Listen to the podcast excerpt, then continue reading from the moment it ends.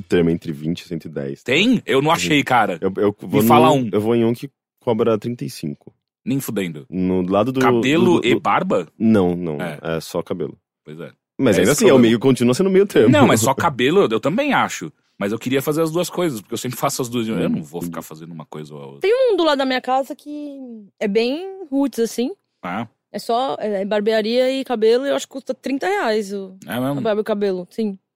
Eu nunca fiz barba e cabelo, até porque eu não tenho muita barba. Mas, eu, tipo, eu queria ter a experiência de ir num barbeiro um dia. Eu tenho pouca barba, mas eu acho que, eu, acho que ainda, ainda assim eu conseguiria. Não, nunca Um tive homem- essa experiência. Um homem de pequenas aspirações. Eu quero muito chegar ao barbeiro um dia e falar: corta o meu cabelo. um homem de sonhos simples. É porque eu não sei nem como que, ele- que, que eles usam pra fazer a barba, sabe? Porque eu Hã? faço em casa, tipo, a minha barba, e eu acho tão normal. Peraí, de- deixa eu entender. Tipo- No seu universo, qual é a grande diferença que um barbeiro tem da sua casa? Eu não tenho barba, Então, é mas que eu tá. aposto que é uma lâmina e creme de barbear. Então, Olha porque só. eu não uso nenhuma das duas coisas. Eu uso. Ah. Você usa o quê? Eu uso maquininha.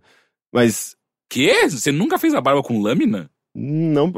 Já, Não mas. precisa ser navalha, pode É, ser é, simplesmente um mas, barbeador. Sim, mas é tipo pescoço e lugares onde eu tenho pouca barba, Aham, sabe? aham. Na bochecha. O resto você só baixa. É, o resto a eu passo uma maquininha, ou eu, quando tipo a maquininha. Ela tem um nível, né? Tipo, de altura específico. Que se, se eu quiser deixar. raspou o cabelo? Eu sei que tem. Tem um, dois, três, é o pente. Sim, sim, o pente. Mas às vezes eu quero deixar minha barba um pouco maior e o pente, tipo, não é suficiente. Daí eu só vou aparando meio que no olho, sabe? É o que ele fez no meu cabelo inteiro. Foi- sa- sabe, esse- é- é- Mas ele tem muitos essa anos de experiência. fina. É, não pareceu. quando, eu, quando eu tomo banho, daí o cabelo tá molhado, eu baixo. daí- É, ele não sabia o que ele tava fazendo, sabe? Porque tem um lado que tá maior que o outro. E aí eu só dou risada, tipo, ah, o cabelo cresce, sabe? É, é, essa é a grande vantagem. E o Mingo tem 75 anos, dá. dá Isso, Não. isso é bom, né? Porque, tipo, se você é um cabeleireiro e você faz alguma merda, você pode falar, mas ele vai crescer. ah, Daqui a duas depende, semanas ninguém cara. vai ver mais esse Depe- problema. Depende, tipo. Você nunca vai cabelo, process- cabelo de homem tudo bem, porque a gente nunca tem muito cabelo, é muito raro, são Sim. poucos homens e tal. Acho que cabelo de menina, se o cara faz uma bosta, fudeu, saca, cara? Tipo, é meses até o bagulho voltar ao normal. Olha, É, isso é verdade. Não? É, não, você tem razão. O lance é que justamente por isso a maioria das mulheres é mais conservadora na hora de cortar o cabelo. Exato, exato, saca? pois é. É, Por outro lado, eu- a hora que vocês estavam falando isso, eu tava pensando que é muito. Sei lá, eu não conheço. Eu tenho um conhecido que é cabeleireiro, mas ele não é meu amigo próximo. Uhum. Mas, por exemplo, sei lá, eu sou jornalista. É, eu tenho episódios na minha profissão que eu fiz bosta. E eu, Uhum. tipo, ah, eu fiz merda e tal, e, porra, com essa merda eu aprendi tal coisa. Mas eu queria muito ouvir, tipo, sei lá, entrar num grupo do Facebook de cabeleireiros e ver eles falando, porque eu nunca vi, eu nunca, tipo, consegui ler um cabeleireiro. Deu eu olhar pro meu cabelo e falar, tá meio bosta. E no cabeleireiro tem um, um sorriso de orgulho do trabalho dele ainda. E eu não sei se eles desenvolvem essa habilidade de fingir que tá sempre tudo bem, e depois quando a pessoa foi embora, fala, puta merda, eu caguei. Esse aí não volta, hein? É, se não volta, ou se, tipo, eles têm. têm- Porque, ou é um lance de ego, entendeu? Eu acho que eles focam muito em errar só atrás da cabeça. É tipo, tem- tenta diminuir o erro só atrás da cabeça, que é quando ele tá passando o espelho, ele, Ele- passa rápido, ele passa sabe? Só- rápido, ele Tá vira tudo o certo, espelho. tudo certo. É, aí, aí eu acho que, que eles devem diminuir bastante ah, o quanto é percebido o erro, né? Não sei, eu tenho um problema muito grande de lidar com, com as minhas expectativas em relação ao que eu quero. Hum. Frequentemente, assim, muitas vezes eu não sei o que eu quero, e quando eu defino, assim, ah, putz, eu, eu olho uma foto e falo, ah, eu quero um cabelo igual dessa moça. Aham. Daí eu vou pro cabeleireiro, e aí eu falo, olha, eu quero um cabelo igual dessa moça aqui, digamos. E aí a pessoa vai cortando, e às vezes ela fala, ah, se quiser que corta mais aqui, ou se não gostar, você avisa. Eu não sei se sou só eu, mas depois quando depois a pessoa mostra o espelho, assim, Ah. aí tipo, ela põe o espelho atrás de você e você não gosta, eu não tenho coragem. É, Eu não cresce de novo o meu cabelo que você cortou demais, eu não eu sei. não tenho coragem de falar, tipo, toda hora que alguém coloca um espelho atrás da minha cabeça, eu sempre falei, tá legal. É, Até porque isso não aí, tem, é. não tem mais o que fazer. Não, Exato, dá mais pra mano. Assim, corrigir. só dá se ele não cortou o suficiente. É. Aí dá pra você falar, não, só dá mais uma É, parada. corta boa. mais, tira mais. É, é, é. Mas, tipo, se, nenhum momento da minha vida eu me lembro Porque da você pessoa também ter não quer passado o parecer espelho. o, o panaca que falou assim. É, ficou uma bosta, mas agora eu tenho que te pagar, né? Porque É, tipo, você, você cortou. Você cortou, você É, fez o seu é, trabalho. é. Então é Eu- uma bosta, mas eu vou te pagar. Então é. isso aí, né? A gente vai ficar esse climão Talvez Mas você nunca nunca sabe também venha. o que é insatisfação sua, porque. é, é, aliás, uma intransigência sua, porque, tipo, você. Às É vezes porque tá... é muito subjetivo o trabalho, esse é o É, problema. sim, Ah, não, e é, outras, você é. não tá acostumado, às vezes, com o seu cabelo tão curto daquele tamanho, porque você passou, sei lá, um bom tempo com É. o cabelo mais comprido naquele formato. Daí, de repente, você olha, pode parecer chocante, mas, na verdade, pela perspectiva de alguém que tá, tá, que tá vendo naquele momento, ah, tipo, tá tudo ok, tá tudo em ordem, não tem nada errado. Então é mais um. É muito subjetivo. É, e tem o lance de você não saber se você gostou ou se você não tá acostumado, É, exatamente. né? É. Porque, tipo, é, sei lá, você acostuma com o jeito que você... Aí você olha, você tem um estranhamento. Uhum. Como, como você identifica se é um estranhamento de tá horrível ou um estranhamento de só não estou acostumado, me dê dois dias? E tal qual o estranhamento que é causado pelo corte de um novo cabelo, chega mais um Bilheteria, o seu podcast de cultura do Overloader. Meu nome é Caio Teixeira, estou aqui com Henrique Sampaio. Ana Freitas. Ana Freitas, é uma convidada nossa. Ah, eu acho que a gente pode começar você me falando o que, que você faz, da onde você veio e pra onde você vai. Pra onde eu vou? É, eu sou jornalista, Uhum. é, tenho 28 anos, o que me coloca nesse momento é, numa. Eu, eu tenho 10 anos de experiência como jornalista, o que é raro porque eu tenho 28. Uhum. Eu comecei muito cedo. É, eu trabalhei quase sempre com internet, quase sempre com jornalismo digital, mas passei por impresso também, que é bom. É, é fundamental, na verdade, eu acho. Uhum. Não sei se, tipo, jornalistas do futuro, do futuro vão ter oportunidade de passar por impresso, saca? Uhum. É, pode ser que não.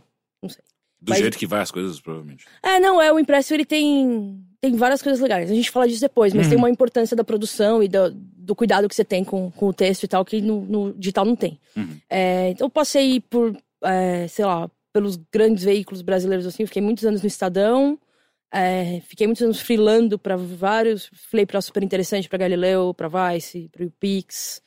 É, já e trabalhei também com conteúdo para social media em, sei lá, de várias empresas, meio é, branded content, então tipo Uhum. meio fazendo jornalismo para marca. Uhum.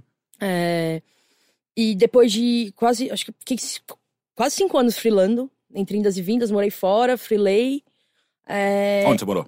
eu morei um ano em Berlim, é, um ano no Panamá e um ano na Holanda. Você é responsável pelo Panama Papers, então?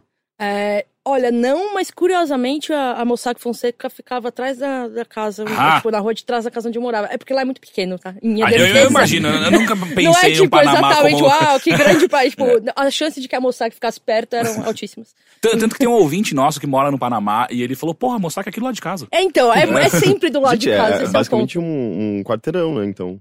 É, é, de- deve Não, ó, ser. Não é um quarteirão, mas o distrito é, de negócios, o business, É business no- area é muito pequena, Hum. então onde tem a. Mossack, as pessoas. É, é uma área residencial também perto, então enfim. É, e de muita, muitos Cara, e patriados. quando você olha, os caras que, que criaram a Mossack Fonseca fizeram meio, meio que o seu mesmo caminho. É um cara da Alemanha que foi para pro Panamá e abriu a, a empresa junto com. Ah, o Mossack é alemão, é isso? É, um dos caras é Ah. alemão e o outro cara é um norte-americano judeu, se eu não me engano. Tá. Que é o Fonseca, eu acho.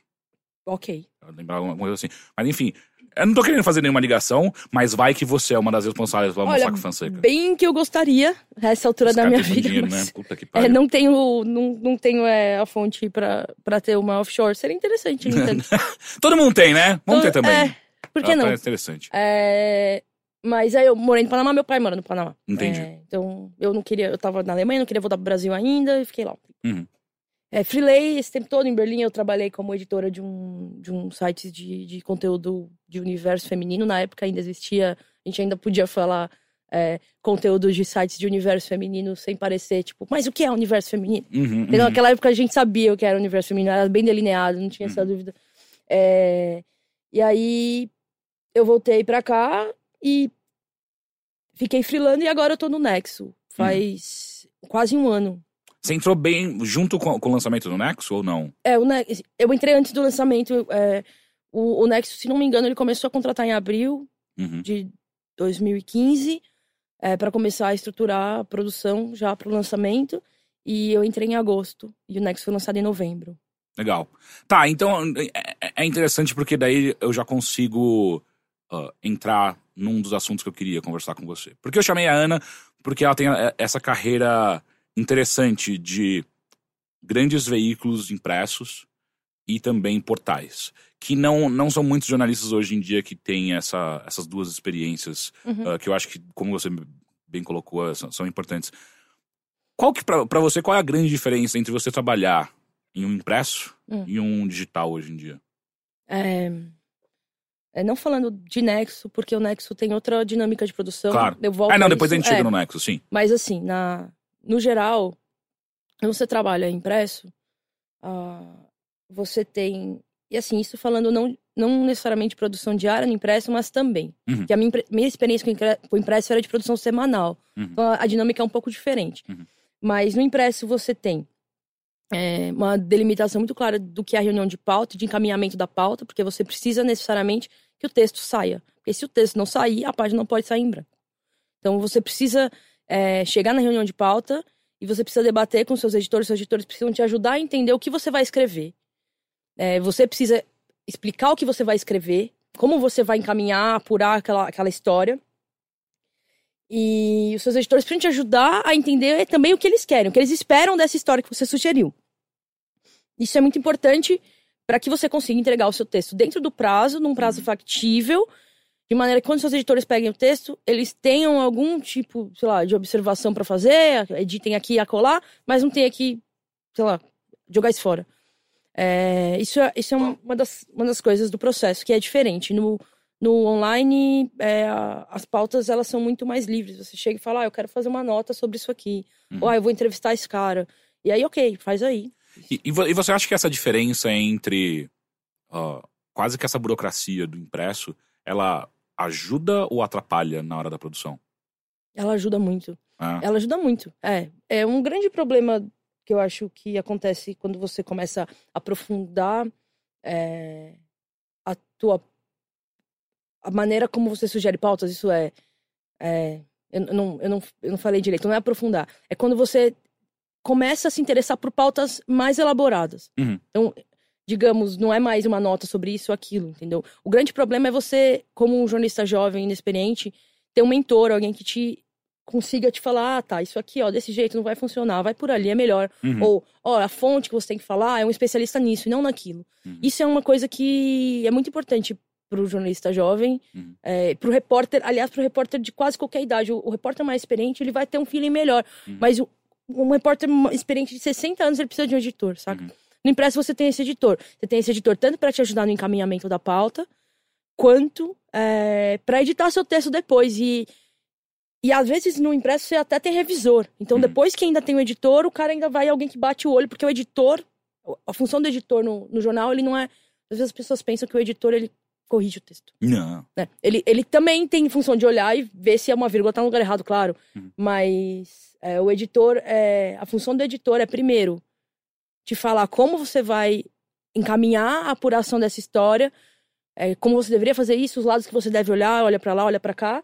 E segundo, olhar pro teu texto no final e ver se ele tá melhor escrito com esse bloco em cima desse ou pela ordem trocada, Uhum. ou começando por uma outra informação que você às vezes nem trouxe. Uhum. E, e me parece que, que o cargo de editor, ele, ele sofreu uma mudança bem drástica no digital, né? Sim, sem ah. dúvida. Ele, ele não tem basicamente nada disso. Ah, Os veículos que eu trabalhei, ah, mais focado não em entretenimento, mas mais em, em- em redação, assim, focado mesmo no último segundo. Os meus editores, eles normalmente o que. O trabalho deles era: você vai fazer essa nota, boa sorte. Sim. É, E o que, que vai na home. É isso. Ah, total. É, o É. editor O que no que online, ele é um cara que ele edita home, basicamente. aham. Ele escolhe do, de tudo que foi produzido, Sim. o que, que vai estar em destaque, mas ele geralmente não. Ou ele muda, às vezes sugere título. Então, ah, Uhum. o título é melhor aqui, Sim. desse jeito. Mas não tem, ele não, não acompanha o encaminhamento, ele não. ele normalmente não edita texto, a não ser que ele veja alguma coisa errada mesmo, errada de Sim. fato, pela norma culta. É, mas ele não vai editar seu texto. Vai chegar no final, ler teu texto e falar: hum, acho que eu vou mudar esse parágrafo aqui, Uhum. trocar de lugar. Não vai fazer isso nunca. E isso é, é foda. É, não é? Difícil. É porque você acaba sendo. Como quando você é um jornalista jovem, você começou, tal, a maioria da galera vai começar provavelmente em digital. Meu, você não tem esse esse coaching, sabe? Esse Uhum. mentor, alguém que vai te pegar pela mão e falar, olha, cara, é... por que, que é melhor você fazer um texto assim ou não assado? É, porque uma coisa é a pessoa escrever bem, tipo, na faculdade de jornalismo tem muita gente que já, já tá bem Encaminhada. encaminhada né? com texto. Uhum. Ou, por exemplo, até Aí depois a pessoa escreve bem, ela tem uma noção boa, ela já pega rapidinho a técnica jornalística, que é a, a lógica dentro do jornalismo, que é. Mas sempre, obviamente, sempre dá pra ficar melhor, sempre dá pra ficar mais. É, mais appealing o texto. O texto Uhum. sempre pode ficar melhor, mais interessante, você pode sempre escrever ele de um jeito melhor. É, e o, o editor tem esse papel também, de Uhum. pegar, olhar um texto e falar, putz, desse jeito não tá legal. Ninguém vai querer ler esse texto, que o primeiro parágrafo tem um monte de sigla, um monte de número, e aí, sabe? Uhum. É, a gente não tem mais isso no digital, né? Quase. No, no Brasil, assim, a maneira como é feito, o, o papel do editor no digital realmente não é Uhum. o mesmo papel do impresso. É assim. interessante porque eu, o meu primeiro trabalho jornalístico, eu, eu estagiei no Estadão. Uhum. E lá, eu, o meu primeiro editor foi o Carlos Orsi. Não sei se ele. Acho que ele saiu de lá faz um O tempo. sim. Ah, sim. Eu- ele foi meu editor também. Ah, é? Foi. Então, assim, e- é, quando eu era estagiária lá, ele, ele, ele editava ciência. Então, quando eu entrei, ele editava Mundo. Ah, tá. tá. E aí eu lembro muito que a primeira coisa que eu fiz, eu sentei na mesa e ele falou: O que, que você entende pela situação política da Cisjordânia? Aí eu. "Ah, tá dando altas tretas desde sempre. É é isso aí. uma bosta há muito tempo. Ele me fez uma semana não sentar na mesa da redação e ficar lendo os arquivos do jornal pra entender como a, a situação política na faixa de Gaza, Cisjordânia, o caralho a quatro. Esse fica, É muito foda. isso. caralho, sim. Assim, não foi pra isso que eu vim pra cá, não necessariamente não era isso que eu esperava, mas obrigado por ter feito É, isso, porque. E- é, é, é, é- é incrível, sabe? Tipo, e eu lembro muito que em duas, três semanas de estágio, eu falei, por que, que eu tô fazendo faculdade? É, eu tô aprendendo Ah, muito é, mais aqui do que lá, sabe? Tem esse Então, efeito, é, um, acho que esse lance. Quantos anos você tinha nesse estágio? 18. Ah, então, eu também. E aí tem esse lance, que é você chega no estágio, e aí esquece, a faculdade ela vira nada. Você fala, bom, eu tô aqui só, eu venho aqui, sento, respondo chamada, preciso de diploma no final. É, é. Mas ela perde o propósito Ah, totalmente. yes, né? alguém que concorda comigo. Ah, eu- Tem que acabar o curso de jornalismo. Eu não a gente tem fiz- que acabar, deixar e virar aí curso técnico. Eu fiz É, eu design digital e, sei lá, eu aprendi, tudo que eu aprendi de jornalismo foi na prática. Até Exato. hoje eu continuo aprendendo. Porque não é. sabe? A prática jornalística, ela não é difícil. A, pelo menos a técnica não é difícil você pegar. O que você vai pegar depois é cancha, pegar experiência pra Sim. você fazer as coisas e tal. Mas a técnica, ela é extremamente Sim, simples, sim. sabe? Sim. E- mas a noção mesmo de, de edição, de, de, de redação também, tudo acho que eu aprendi na prática, sabe? Tipo, a questão dos mento- mentores é extremamente importante, mas as oportunidades que você tem e a maneira como você trabalha também influencia muito. Tipo, atualmente, eu tô editando uma revista e, e escrevendo para outra. Eh, no caso, eu escrevo para Mundo Estranho e edito a Mundo Estranho Games. Então, é, é muito interessante porque, enquanto editor, eu comecei a ter contato com ah, sabe, tipo, com edição de revista pela primeira vez há pouco tempo, editando a Mundo Estranho Games. E, e às vezes eu ficava meio o que eu corto, o que eu não corto, porque é muito diferente trabalhar no digital, ainda mais no, no Mundo Estranho Games, que é, o conteúdo é bastante editado, assim, é, Uhum. é, é, é bem. é, é, é, te- rola muito corte, é inevitável, sabe? Uhum. O texto é, É, bem conte- enxuto. é contando toques, de fato, Sim, né? exatamente. Quando você É um- consegue, consegue ent- entender, tipo, ah, é por isso que existe a lauda, e hoje em dia a gente É. caga. E, Mas eu acho Eu que nem tem- sei o que é lauda. São 1400 1.400. caracteres. Ah, ok, é. tipo, é uma página, na verdade, uma É. página simples. Mais ou menos, com Eu acho tamanho que tem de uma puta X, tá? beleza. Mas no... é que tá, eu acho que não, não tem 1.400 caracteres numa página simples da Mundo Estranho. Não, não, então, não da Mundo Estranho, mas é que a padronização É. tinha, Ah, é, do jornal, lauda é uma página Então, mas escrita. Eu acho muito legal, por exemplo, porque eu tenho essa referência de ver como um texto meu foi editado na Mundo Estranho e poder falar, ah, ok, agora eu sei, tipo, o que é prioridade nessa edição pra poder replicar isso na Mundo Estranho Games. Então eu tô meio que nesse, nesse meio entre a, a, a redação e a edição e eu consigo aprender pra caralho com isso, sabe? Sim. É bem legal. Tem uma, uma frase que diz que. Talvez já tenham ouvido. Hum. Que ela, ela diz que o, a- o jornalismo é a arte de cortar texto. Uhum. É, e aí é foda, porque parece que. eu- então, não tem mais jornalismo mesmo no, no digital, porque no digital ninguém corta texto de ninguém, né? É. No geral, assim. Não tem, não tem o editor que fala: olha, então, isso aqui que você disse em seis parágrafos, você consegue dizer em dois, tá, querido? Tipo, Não, mas, não aí- mas eu acho que chega um ponto em que é, você começa a perder informação, sabe? Você começa a ter que priori- priorizar é, informações porque outras vão ser eliminadas. Ah, sim, e- sem dúvida. Isso, esse, esse é um problema. Obviamente, tipo, é uma coisa que você sente quando você faz impresso. E o, e o digital que ao mesmo tempo, que é o que eu faço. E daí, tipo, eu fico muito.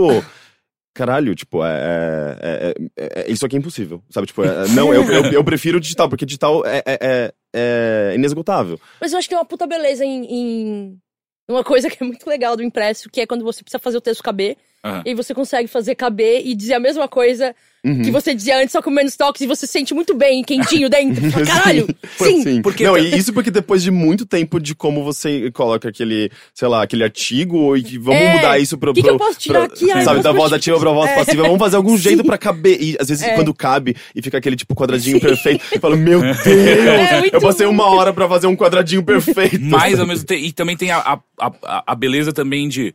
Caralho, eu consigo me comunicar tão mais rápido e objetivamente, Sim. às vezes, que o digital você começa a fazer um nariz de cera enorme, belíssimo. Você começa a contar da sua infância. É. E aí, até você chegar na informação principal, o leitor já dormiu. Sim. Enquanto no, no, no impresso tem essa coisa muito foda de você, tipo, caralho, eu preciso fazer isso em 50 caracteres. É, e eu preciso fazer de um jeito que a pessoa é, Ainda se sinta final engajada. e ela sinta que ela teve algum, algum benefício de perder aquele tempo, saca? Sim, sim. Uhum. Não que É. no, no digital você não precise fazer isso, você Aham. precisa, mas. Mas acho que é- você tem mais liberdade e mais recursos pra você tentar engajar, porque vai desde, o, de- desde o do próprio texto Sim. até, ah, eu vou colocar um vídeo, eu vou colocar É, um total. áudio, uma foto bonita e o caralho a quatro. Sim. Então é. E também eu acho que tem um lance que é. O digital tem tanto formato que a pessoa, assim, ela, as pessoas reclamam, tipo, você vai ter comentário que fala, não acredito que eu perdi meu tempo lendo isso. Mas assim, no fim das contas, se a pessoa quisesse, ela podia ter se informado, pegado a informação ali com um tweet. Se ela Aham. leu, porque ela queria ler um long form. Então, acho Aham. que, é, no fim das contas, o, o, o, o impresso tem uma função muito mais dura, assim, muito mais fechada do tipo, eu preciso entregar alguma coisa. Sim. Eu preciso entregar alguma coisa. Não dá pra ser uma, um lance de você escrever seis parágrafos porque, sei lá, uma literação bonita, Uhum. que cada letra de um parágrafo é, junta e. for- Sabe, não dá pra fazer isso no impresso, porque no impresso você tem que. Você tem espaço pequeno pra entregar uma informação e ponto. Uhum. Que eu acho que tem, bom, é, tem vantagem e desvantagem desse Sim, formato, sim. saca? Mas acho que a maior vantagem do impresso de longe é não ter comentários. Sem dúvida. É. Não, mas o Nexo não tem comentários. Exato, que eu acho é é uma decisão poderosa e, e perigosa ao mesmo tempo, eu sinto. Porque assim, é, tem. Eu, eu vejo muito site que, que adota essa, essa, essa política e não sei se, se, se beneficia dela. Olha, E- eu, eu. O que eu posso dizer é que. Eu posso dizer a maneira como eu me sinto como repórter, porque tipo, foi uma decisão tomada pela diretoria Uhum. antes do site entrar no ar. Tipo, a gente não vai ter comentário. E a gente foi informado disso. Uhum. É, O então- Fox também é assim, né? O Vox é assim. Ah. É, eu, pessoalmente, no começo eu fiquei meio tipo, ai, droga, eu queria os comentários. Assim, obviamente, comentários eles podem ser horríveis, Uhum. mas como jornalista digital, eu tô muito acostumada a ter feedback instantâneo das coisas que eu escrevo, sabe? Uhum. Uhum. Mas eu confesso que hoje não, não sinto falta, não. E assim, como, como repórter esperando feedback. A gente tem, obviamente, ele- o Nexo tem o Facebook aberto e as pessoas comentam no Facebook o que elas querem. Uhum. E, assim, sei lá, eu acho que interessante na medida em que o meu texto vai um pouco como uma experiência mais fechada, saca? Não tem Uhum. aquela coisa acontecendo ali depois. Tem início, meio e fim. E, pô, acabou. Mas pro repórter, é- eu acho que é importante o, o burburinho, né? Tipo, o diálogo Ah, pós a, troca. publicação, porque é, primeiro que é, é uma validação daquele seu trabalho, você começa a perceber a Uhum. importância do, do seu trabalho a partir da, da discussão que foi gerada em torno dele. Uhum. É, e, e segundo que, não sei, é, é meio que aquele feedback de sempre quando você termina um trabalho, você quer, você, quer receber um feedback. É. Normalmente seu, seu chefe vai lá e te dá esse feedback, fala, meu, isso tá muito bom, ou isso podia, podia melhorar aqui ou ali. Até por uma questão profissional sua, pra você crescer, melhorar e saber Uhum. o, que você, o que você acertou e o que você errou. Mas o público também ajuda a, a mostrar isso, eu acho. Sem sabe? dúvida. Eu acho que a gente, como jornalistas que mais ou menos se desenvolveram muito, desenvolveram muito a carreira no digital, isso é, é meio viciante. Acho Uhum. que tem um lance do tipo, eu quero publicar isso logo pra ver como vai ser a repercussão. Sim, é, tem, Tem muito isso. disso. né? Só que eu não perco essa repercussão porque eu tenho meus meios de repercutir os textos que eu publico. O Uhum. Next pode não ter comentário, mas eu publico no meu perfil. Lá as Uhum. pessoas falam sobre o texto. Uhum. É, É, vai vir de uma maneira assim, ou outra, né? vai vir de uma maneira ou outra. Então, assim, não é uma. Não, eu não tenho. Eu não sei por que, que essa escolha foi tomada. Pessoal, não sei se. Não sei. Deve, Uhum. Tem algum motivo estratégico para essa escolha ter sido tomada por parte do Nexo. Mas, como repórter, dá pra dizer que é, depois de um tempo eu não sinto mais falta e eu consigo ter o, o feedback da maneira como eu gostaria. Uhum. é, sei lá, usando a minha própria audiência para repercutir as coisas, saca? E eu acho interessante porque o que eu tô acostumado com essa questão de comentários é muito a, a conversa de diretoria e edição, Uhum. que é. Ou a gente ganha muito clique com isso, cara. Porque as pessoas comentam e elas querem uma. criam uma discussão, alguma Sim. coisa, e Elas elas, voltam, ficam né? voltando e Elas ficam querendo voltando. ver e tal. Então eu acho interessante. É, é, é, é uma escolha ativa da gente ah, tal- talvez priorizar a mensagem em si. Uhum. ah, em contrapartida, a gente vai perder uns cliques aí. Eu acho interessante. É, é por, isso, por isso que eu acho corajoso. Tipo, o Vox, por exemplo, ele faz. Ele, ele sempre fez isso. Sempre, sempre não, né? Mas há, há muito- muitos anos eles já, já desligaram os comentários deles. E, e são. Todo, tudo que. A produção deles é, é basicamente muito forte, né? Eles sempre têm uma crítica muito pesada e tal. Então eu acho interessante. Eu queria. Eu, eu preciso encontrar pessoas da diretoria pra me falar, tipo, por, por quê? Em que momento que vocês fizeram essa conta? Tipo, quantos a gente ia ganhar de cliques? As pessoas voltando pra discutir Sim. contra a, a qualidade do, do nosso conteúdo, da nossa informação e tal. É, o, no- é, é curioso a gente observar isso da perspectiva que o Nexo não, não tem publicidade. Uhum. Então não tem uma necessidade de gerar view pra conseguir anunciante. né? Uhum. Não que o Nexo não queira audiência. Alcance maior, óbvio. Provavelmente o Nexo quer audiência. Eu não sei qual que é a meta e tal, mas Uhum. é claro que tem alcance, tem necessidade de alcance e tal, mas é diferente dos outros. Tô pontuando, é diferente de qualquer outro veículo que, que usa publicidade, né? Uhum. É, mas tem, tem um lance, eu acho, se você parar pra pensar como funcionam os comentários de um veículo que é um veículo de nicho e os comentários de um veículo que fala de tudo, especialmente, bom, de tudo, mas também de política. Quando fala também de política, aí fudeu. Uhum. É, se pegar os comentários de um veículo específico, acho que muito, eles são provavelmente tem comentários malvados e escrotos, mas provavelmente eles são, sei lá, eles só acontecem nas matérias que falam da, de maior representatividade de mina ou de gay, Uhum. em, em, sei lá, nesse caso específico, vamos falar de games, vai. Uhum. Então, num, num veículo específico de games, os comentários escrotos só vão rolar em matérias que falam de representatividade, digamos. Num veículo que cobre tudo, comentário escroto é em qualquer matéria, Uhum. saca? Tipo, tem, qualquer matéria vai ter alguém ali falando bosta. É, eu, eu nunca vou esquecer, acho que foi uma matéria do G1 que era alguma coisa sobre um meteoro novo, e o cara era quatro, é culpa do PT! É. E- eu, eu realmente queria saber, sentar lá dessa pessoa, tipo, você tá falando sério ou isso é uma piada que eu não saquei? Olha, eu não sei se, se isso é notório, mas. Eu. Se me perguntarem, não foi eu que falei, Aham. mas. é, tipo, na galera, entre a galera que trabalha para político, especialmente com social media e marketing digital, é, tem um. Sabe-se que tem, eles contratam gente. É, e Tipo, ele, ele todos fica rolando, sim. Os partidos contratam gente, todos os partidos contratam gente pra ir nos comentários e escrever essas coisas. Aham, aham. E tipo. É uma espécie de difamação coletiva, né? É, então, eles contratam, pagam uma grana, não é pouco. Tipo, Uhum. eu tenho um, um amigo que foi sondado é, para trabalhar, tipo, sei lá, pra um partido de esquerda Uhum. e ganhar, tipo, três pau por mês. Caralho. Quantos comentários precisa fazer? É, Uma cacetada. eu né? não sei, mas era uma cacetada. Nossa. São vários comentários por É, dia. você deve passar o dia inteiro fazendo um comentário pra gerar ruído. Então, e aí se você, por, por exemplo, tem, eu já vi texto, uns textos muito legais que apuram esse tipo de coisa e vão, sei lá, na folha, pegam um comentário, pegam o username de um cara que tem muito comentário imbecil e vê quantos comentários o cara já fez. Aí tá lá, 56 mil comentários, porque a folha mostra isso. Uhum. Então, tipo, alguém que fez 56 mil Passa o dia comentários, inteiro, né? ela passa o dia inteiro fazendo comentário. Então ela paga pra isso, claramente. E, e aí, tipo, é bom a gente é, Saber separar, né? saber separar. É, é interessante porque eu acho que o comentário dá pra gente esse feeling do que está sendo dito, né? Uhum. O que, o- qual que é o qual que é a palavra das ruas sobre aquele assunto. Uhum. Então é por isso que ele deprime. É tipo, Sim. você entra lá e vê aquela voz e fala, nossa, que merda.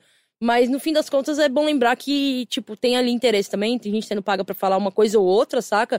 Por isso tem tanta merda, por isso que tem todas as matérias, não importa do que elas falem. Inclusive, eu acho um desafio muito interessante. Tem que ter uma puta criatividade, velho. Sim, Tipo, pra conseguir o cara- relacionar os dois O cara assuntos. se autodesafia, tá ligado? Sabe, sabe tipo, aquelas, aquelas sessões de revistas que falam assim, sei lá, de Elvis até. Aí colocam um elemento, sei lá, de Ah, Elvis até Rick o faz FBI. isso, na Mundo Estranho. É, então, na Mundo Sim, Estranho tem sim, uma. é, coisa você, você tem que ir ligando as coisas até chegar em alguma. Tipo, o cara faz isso todo dia, várias vezes. Ele tem que entrar numa matéria sobre, sei lá, um cachorrinho bonitinho que foi resgatado do esgoto. Aham. E aí ele tem que falar do PT. E daí ele É entra porque em outra claramente o esgoto tá aberto É. a culpa do PT. Daí ele entra em outra matéria sobre descoberta de um novo planeta. Aí ele tem que falar do PT. Aí ele vai, sei lá, ondas gravitacionais. Como que eu vou fazer pra isso ser culpa do PT? E ele consegue. Tipo, é muito incrível. É, é. tem, tem uma matéria muito interessante, acho que na- no New York Times, que eles vão investigar ah, esses, essas empresas de comentaristas na Rússia. Ah, tá. e puta é demais. Os caras ganham. O, o, o governo Putin gasta muito dinheiro com essa porra. E é. E, e, assim, são fábricas. São pessoas que batem ponto, eles vão até um, É tipo um de prédio. montagem, é, né, eles de vão até um prédio, batem o ponto, tipo, ok, agora eu vou ficar oito horas fazendo comentários. E aí não é só em, em portais, mas também na- em social media, pra engajar a, a, a briga entre partidos e o cara quatro. No caso do governo Putin, obviamente, é pra defender o governo Putin o tempo inteiro, mas é, é realmente interessante e, e- e eu acho que a gente fala pouco disso. Sim. Não é? É, Ainda mais quando você vê o tempo inteiro, tipo, ah, comentarista é, é- é nojento e tal. É, mas só que boa parte também tá ali atrás de, um, de uma agenda, né? Então, eu acho que é, é muito. Muito fácil, de fato, você manipular a opinião pública com comentário, porque imediatamente, se a pessoa vai desconfiar de alguma coisa, ela vai desconfiar do texto, saca? Sim, Ela nunca vai desconfiar do comentário. claro. Levando em conta que a maioria das pessoas quer desconfiar de nada. Então, Sim, tem, tem essa então parte. assim, é... eu acho que a gente fala pouco disso mesmo, mas eu acho que a gente fala pouco porque é muito difícil de provar que alguma coisa acontece. Ah, sim. É muito difícil de apurar isso, de, de provar que isso rola. E também, por outro lado, é, eu acho que é, é o tipo de coisa que.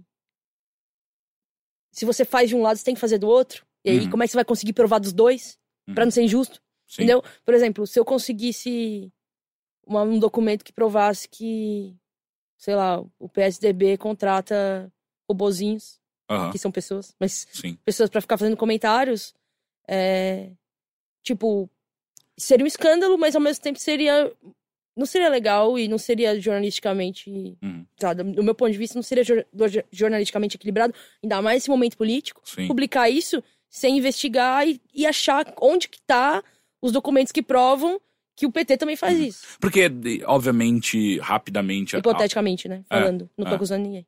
É, é, mas é verdade. É. Ah, rapidamente, o, que, o que qualquer pessoa antipetista ia fazer é, cara, essa matéria é claramente comprada.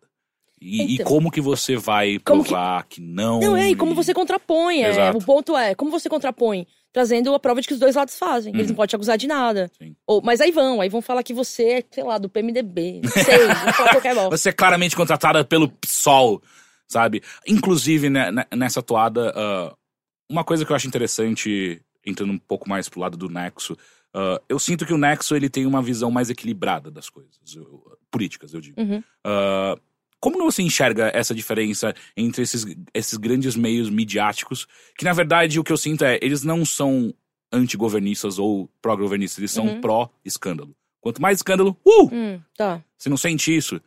Tirando Veja, obviamente. Olha, eu, eu tenho muita dificuldade em entender como funciona a dinâmica dos meus colegas que trabalham em veículos grandes Uhum. hoje e cobrem política.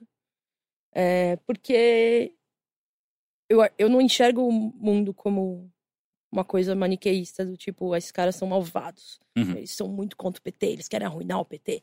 Tipo, eles são, eles estão trabalhando, eles são repórteres como eu, eles têm convicções, muito provavelmente muitos deles têm a convicção de que eles são um soldado da informação e se eles descobrem alguma coisa, eles têm que publicar essa coisa.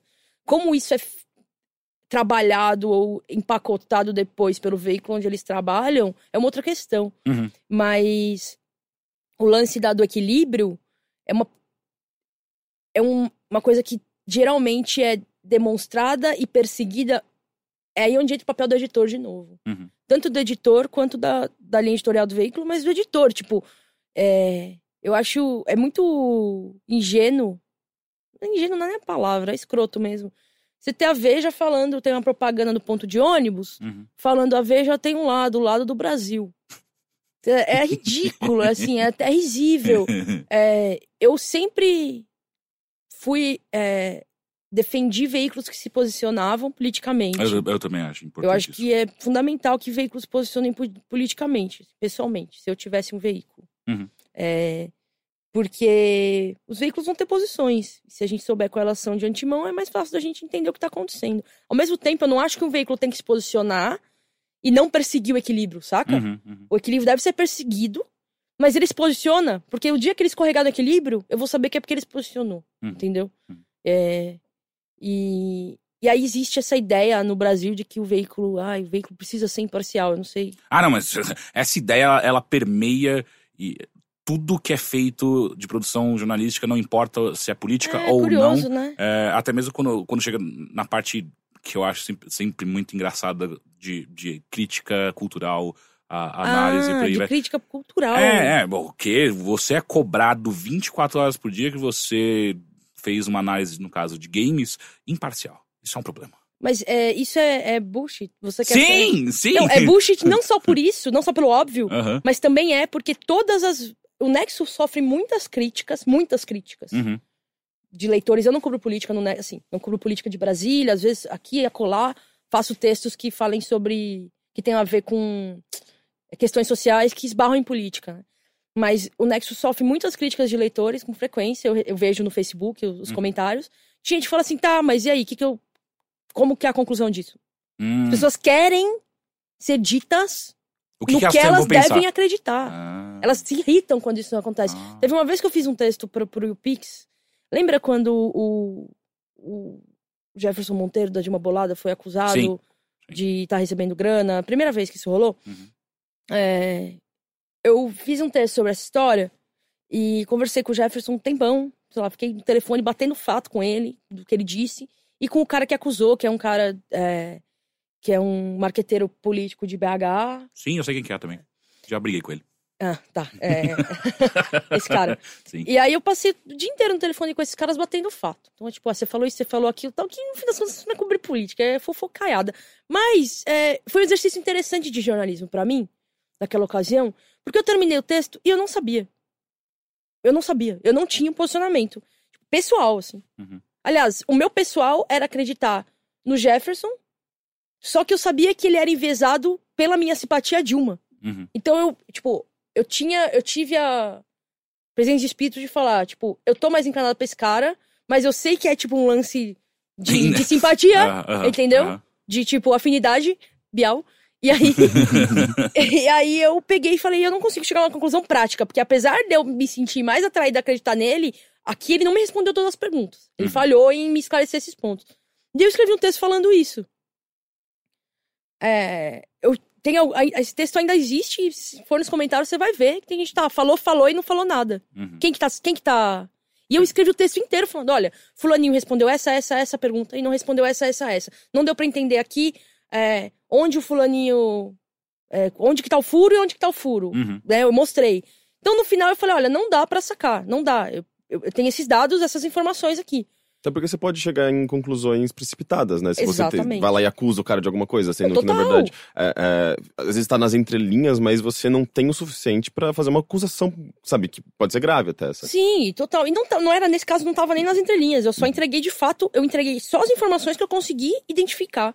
Uhum. É, eu não tinha, se eu tivesse um documento na minha mão, uma, uma nota fiscal do Jefferson falando que ele recebeu da agência, outro papo.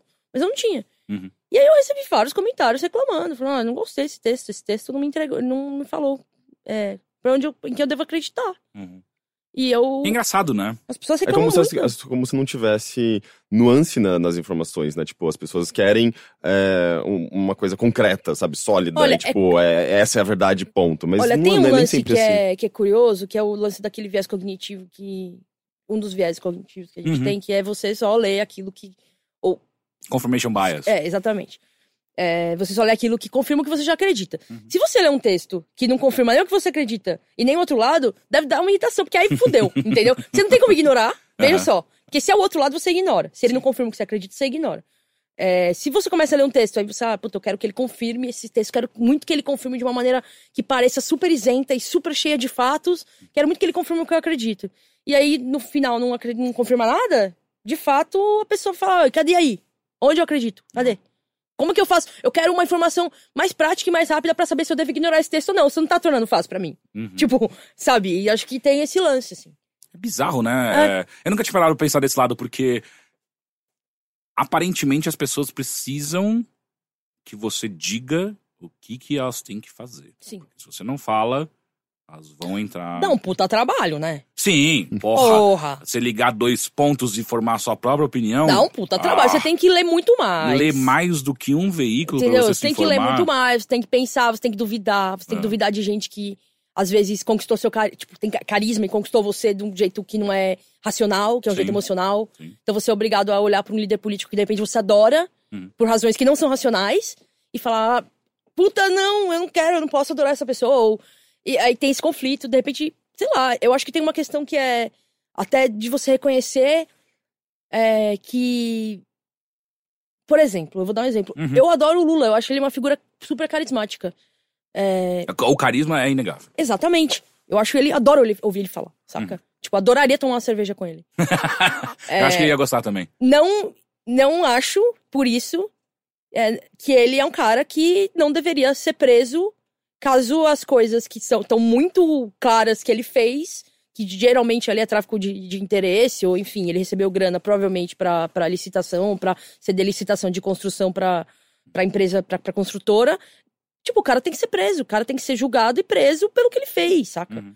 É, mas isso, tipo, eu, eu consigo separar isso bem. Olha, eu acho esse cara muito carismático. Eu quero muito tomar cerveja com ele. É, e aí eu vou tomar cerveja com ele e falar: Mano, você cagou, hein, velho? Puta merda, agora, mano, tem que ser preso, velho. Mas Mas vamos tomar uma breja. vamos tomar uma breja, É, é, entendeu? é. E eu acho que as pessoas têm essa dificuldade. Talvez, se elas não tivessem, elas conseguiriam é, olhar pra essas questões com uma- um pouquinho grain of salt. Sim, sim, Saca? sim. sim, tipo, olha, beleza, eu tô lendo isso aqui, isso aqui muda tudo que eu sinto sobre determinada figura política ou sobre o mundo, porque também tem afeta a maneira como você enxerga o mundo, né? Sim. Isso aqui muda, de repente, pode mudar, mas não tem problema. Eu posso me sentir assim e ao mesmo tempo eu posso ser racional e achar que essa pessoa, a figura dela, cometeu um crime, ela precisa ser presa. Uhum. Não importa que eu goste dela, mas sei lá, eu É, gosto separar dela. o emocional do racional é uma coisa muito É difícil. difícil, claro. né? É, é. Eu Mas é- que. Mas é uma competência que eu acho importante, no caso, sei lá, pra minha profissão, ela é Ah, importante. com, por com exemplo. certeza. é, é. E é engraçado porque uma coisa que eu sinto muito, talvez tenha melhorado um pouco, mas eu sempre senti que a, a separação entre o emocional, o que você quer, o que você gosta, da informação que você tem que entregar, ela é muito, muito. E obviamente porque eu trabalho na área, é muito patente no- na área de, de jornalismo de game, sabe? Uhum. Porque ah, não são poucas as vezes que você sabe que a informação que você está recebendo é muito mais de um fã do que de um jornalista. Porque, inevitavelmente, o que acontece? O jornalismo do Brasil, ele, ele foi criado de uma maneira muito mais mambembe. Ah, As pessoas que começaram a entrar eram fãs, necessariamente, porque recebia mal, você não ganhava bem o Sim. suficiente. E a única maneira de você ficar nessa área é porque você gosta muito dela. E essas pessoas, elas acabaram trazendo pra dentro do- do- dos seus veículos pessoas com, o mesmo, com a mesma mentalidade. Uhum. E isso criou uma, uma, uma geração de jornalistas. Não tô falando que são todos, eu não vou ficar nem dando nome, mas foda-se. Não, claro. É, é, é. Mas criou uma geração que eu sinto que é muito mais, em primeiro lugar, o que que eu amo, Uhum. e depois, em segundo lugar, a informação necessária que eu preciso repassar e por aí Sim. vai e tal. Porque é perigoso porque você tá, na verdade, muitas vezes fazendo marketing, não Sim, jornalismo. exato. É. Você, Você se torna você tá mais sendo- uma, mais uma corrente, ma- mais um elo nessa corrente de, de PR, né? Uhum. Sim. Ah, e eu sinto muito isso, é, eu sinto que isso é muito mais fácil no ramo de entretenimento. Porque o, o que eu sinto é, Uhum. com os jornalistas de cultura que eu conheço também, não só de games, mas de cultura, me parece que não existe tanto essa seriedade ah, ah, que jornalistas políticos ou de cidades e por aí vai, Uhum. eles encaram mais a informação que eles estão dando. Então eu É. sinto muito que eu, às vezes, tô conversando com um amigo meu que é especialista de música, e ele fala uns bagulhos e fala, oh, mas... Peraí, é, outro dia você tava falando uma coisa completamente oposta a essa, tá? Ele, ah, mas é só um CD. Então, esse é o ponto. Qual é, É. qual é o nível de responsabilidade que você tem que ter? O que você sente de fato pra noticiar, tipo, um, um jogo, um disco? Uhum. Tipo, mano, se você escreveu, se você convenceu alguém a comprar um jogo só porque você gosta muito dele, e na verdade, no fim das contas, sei lá, você não avaliou outras questões necessárias. Tipo, é só um jogo, sabe? Sim, sim. Tipo, no final do dia, No né? final do dia é só um jogo. No final do dia é só uma empresa que vai vender mais jogo? Será que vai vender mais jogo só por causa da resenha de um jornalista do Brasil? Você entende eu quero dizer? Então acho que eu, eu cobri tecnologia há muitos anos, assim. Eu gostava e gosto ainda de, de cobrir tecnologia e cultura digital. Tenho, tenho mó fascinação por esse assunto, mas uma coisa que mudou muito na minha vida depois que eu comecei a trabalhar no Nexo foi que é muito diferente você cobrir questões que são de fato importantes. E eu não tô falando que os textos que eu escrevi antes não são importantes. Eles Uhum. são importantes, eles têm uma importância. Mas, tipo, oi, é, como o Snapchat mudou a, a maneira como as pessoas, sei lá, a experiência das pessoas com, com usar vídeos Uhum. e os índios da Amazônia estão sendo intoxicados por mercúrio e estão morrendo pra caralho. Tipo, não tem como você falar que essas questões são igualmente importantes. Tipo, não tem como você é, igualar. Você sente uma responsabilidade maior de mostrar. De, de- até de, de descobrir a informação e de trazer ela. Uhum. E, tipo, você sente uma real. Eu acho que não só a responsabilidade.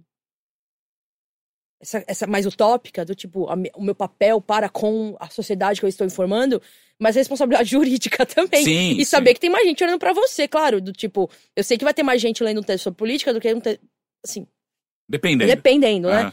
Mas a possibilidade de atingir um. Tem muito um público muito maior interessado em política do que em games, talvez. Não sei. Depende do que você tá Depende falando. né? também, Depende, exatamente. Então, não tem, acho que. Mas tem um lance É. de responsabilidade jurídica. Não, sim, Não, mas tanto é que, tipo, é, pra mim mesmo, eu comecei a perceber é, todas as questões sociais envolvendo é, videogames também, sabe? Tipo, o videogame não tá em, não- ele não vive num, num vácuo, ele tá inserido na sociedade e lida com, com representação, representatividade, Exatamente. com, é, com mensagem, Sem lida com dúvida. muita coisa. E quando eu comecei a perceber isso, sei lá, tipo, de uns cinco anos pra cá, e comecei a perceber que, tipo, sim, existe um impacto no lançamento de um jogo Claro. no, no mundo e como ele é visto e o que ele promove, a mensagem que ele carrega, é, a, a imagem que ele, que ele representa. É, quando eu comecei a perceber isso, eu falei, eu quero falar disso, sabe? Tipo, isso tem uma relevância Não, muito total. maior do que só o entretenimento Eu, como é, se... eu acho que existe um lance, eu- tipo, só pra, sei lá, eu não, não é que eu acho que, ai, putz, isso é menor, ou enfim. É, Mas existe. tem coisa que é menor, sim. Não, tem coisa que é menor, mas depende muito da maneira como você cobra aquela coisa. Sim, eu sim. acho que isso é Tipo, importante. Tem que- maneiras. Tem maneiras.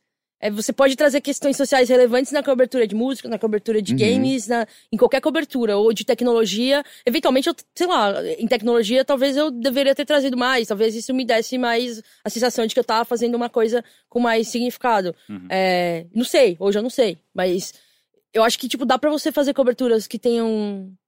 que sejam inseridas no contexto social e de coisas que são entretenimento e cultura também. Sabe? Aí gerar di- diálogo justamente é, Talvez e debate, às vezes num, É. num- nicho que não tem tanto debate assim. Exatamente. Tipo, o Simon Parkin com aquela matéria do Call of Duty que ele relacionou é, a como a, a Activision que ela queria representar de uma maneira realística a- as armas, né? Tipo, que de fato existiam essas armas no mundo real. E ele foi lá e conversou com a EA, conversou com fabrica- fabricantes de armas, e eles. Ficou muito claro que, na verdade, Call of Duty, a série como um todo, era meio que uma, uma, uma- forma da, das indústria, da indústria armamentista promover as próprias armas e meio que manter o status quo de, da, da, da cultura de armas nos Estados Unidos, sabe? Tipo, eles falavam, é, isso daqui, é, a criança que cresce jogando Call of Duty vai ser o nosso próximo consumidor, sabe? Tipo, e é, e é assustador, Caralho, sabe? que E- foda! é, aquela matéria dele é, é incrível. Eu acho que foi no Guardian, ou foi no Eurogamer, eu acho que foi no Eurogamer, Eurogamer. Eurogamer. O que é, pra você, pra você ver, tipo, o Eurogamer é, uma, é, uma, é um site que sempre foi bem tradicional na maneira de, de, de abordar videogames, mas de repente começou a publicar umas coisas Ah, bastante não, é, é porque é o Simon Parkin, saca? É, o Simon Parkin, ele é Ele um tem um histórico muito foda de, de, de matérias Ah, incríveis. então, é, a partir dessas, até desses exemplos, assim, eu comecei a querer cam- caminhar um pouco mais pra esse Uhum. lado, porque você vê que é, por mais que você pode, é uma questão de, de, de olhar mesmo, sabe? Eu posso Sim. olhar pra esse jogo apenas como entretenimento, mas eu também posso olhar É, pra ele como o que ele tá Sim. transmitindo. É, sabe? mas eu acho que é o olhar cultural pro jogo e é o olhar cultural pra tecnologia também. Tipo, a gente, às vezes, quando eu cobria tecnologia, eu falava, sei lá, eu gostava de do que eu chamava de cultura digital, que é tentar entender como aquela tecnologia afetava a sociedade, de uma maneira boa ou ruim, enfim. Uhum.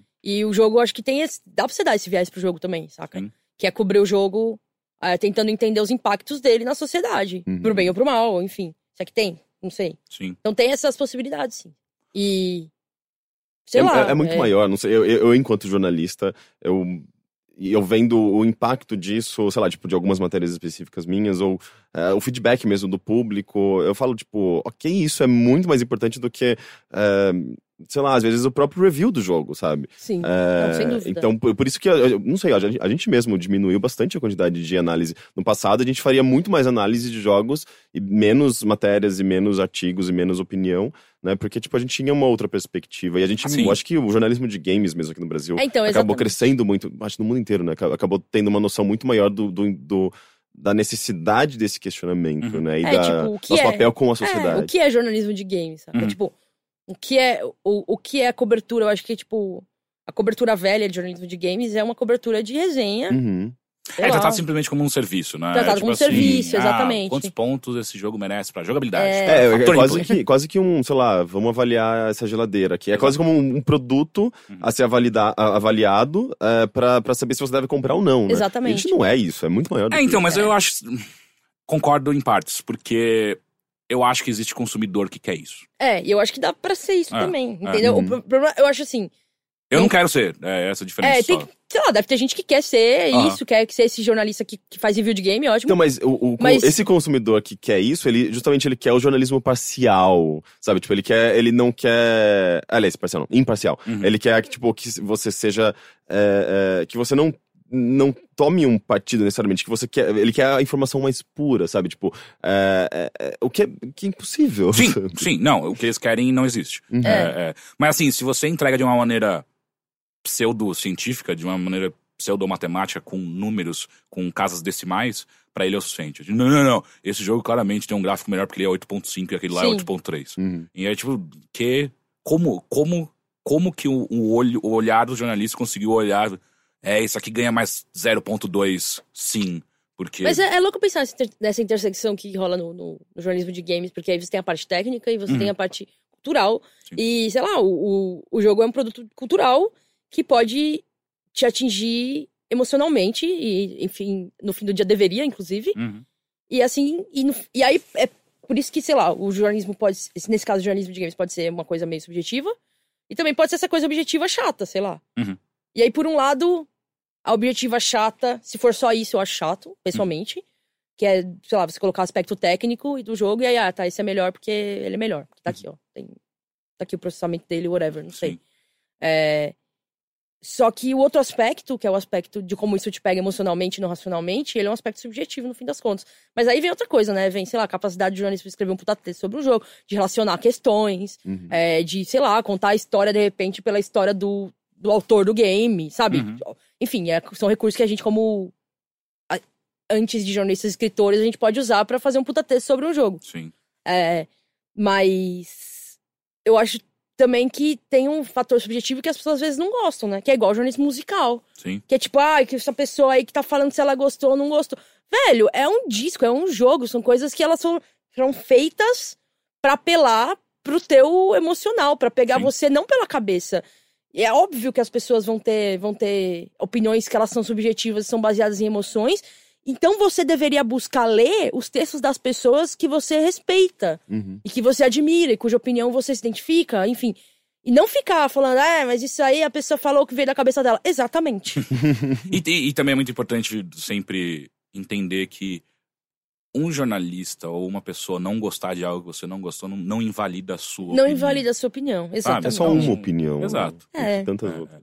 Mas assim, vol- voltando rapidamente, porque eu acho que é uma parte bem importante da, da sua carreira, que foi a questão de representatividade quando você fez aquela matéria pro, pro Uhum. Brasil Post Sim. de, de fóruns do- da internet e tal. Uhum. Conta um pouquinho pra quem não leu essa matéria o que, que aconteceu Tá. e qual foi a, a repercussão depois dela, porque eu acho que é importante. Tá. É... Não, foi uma pauta que eu sugeri pro YouPix. Eu era.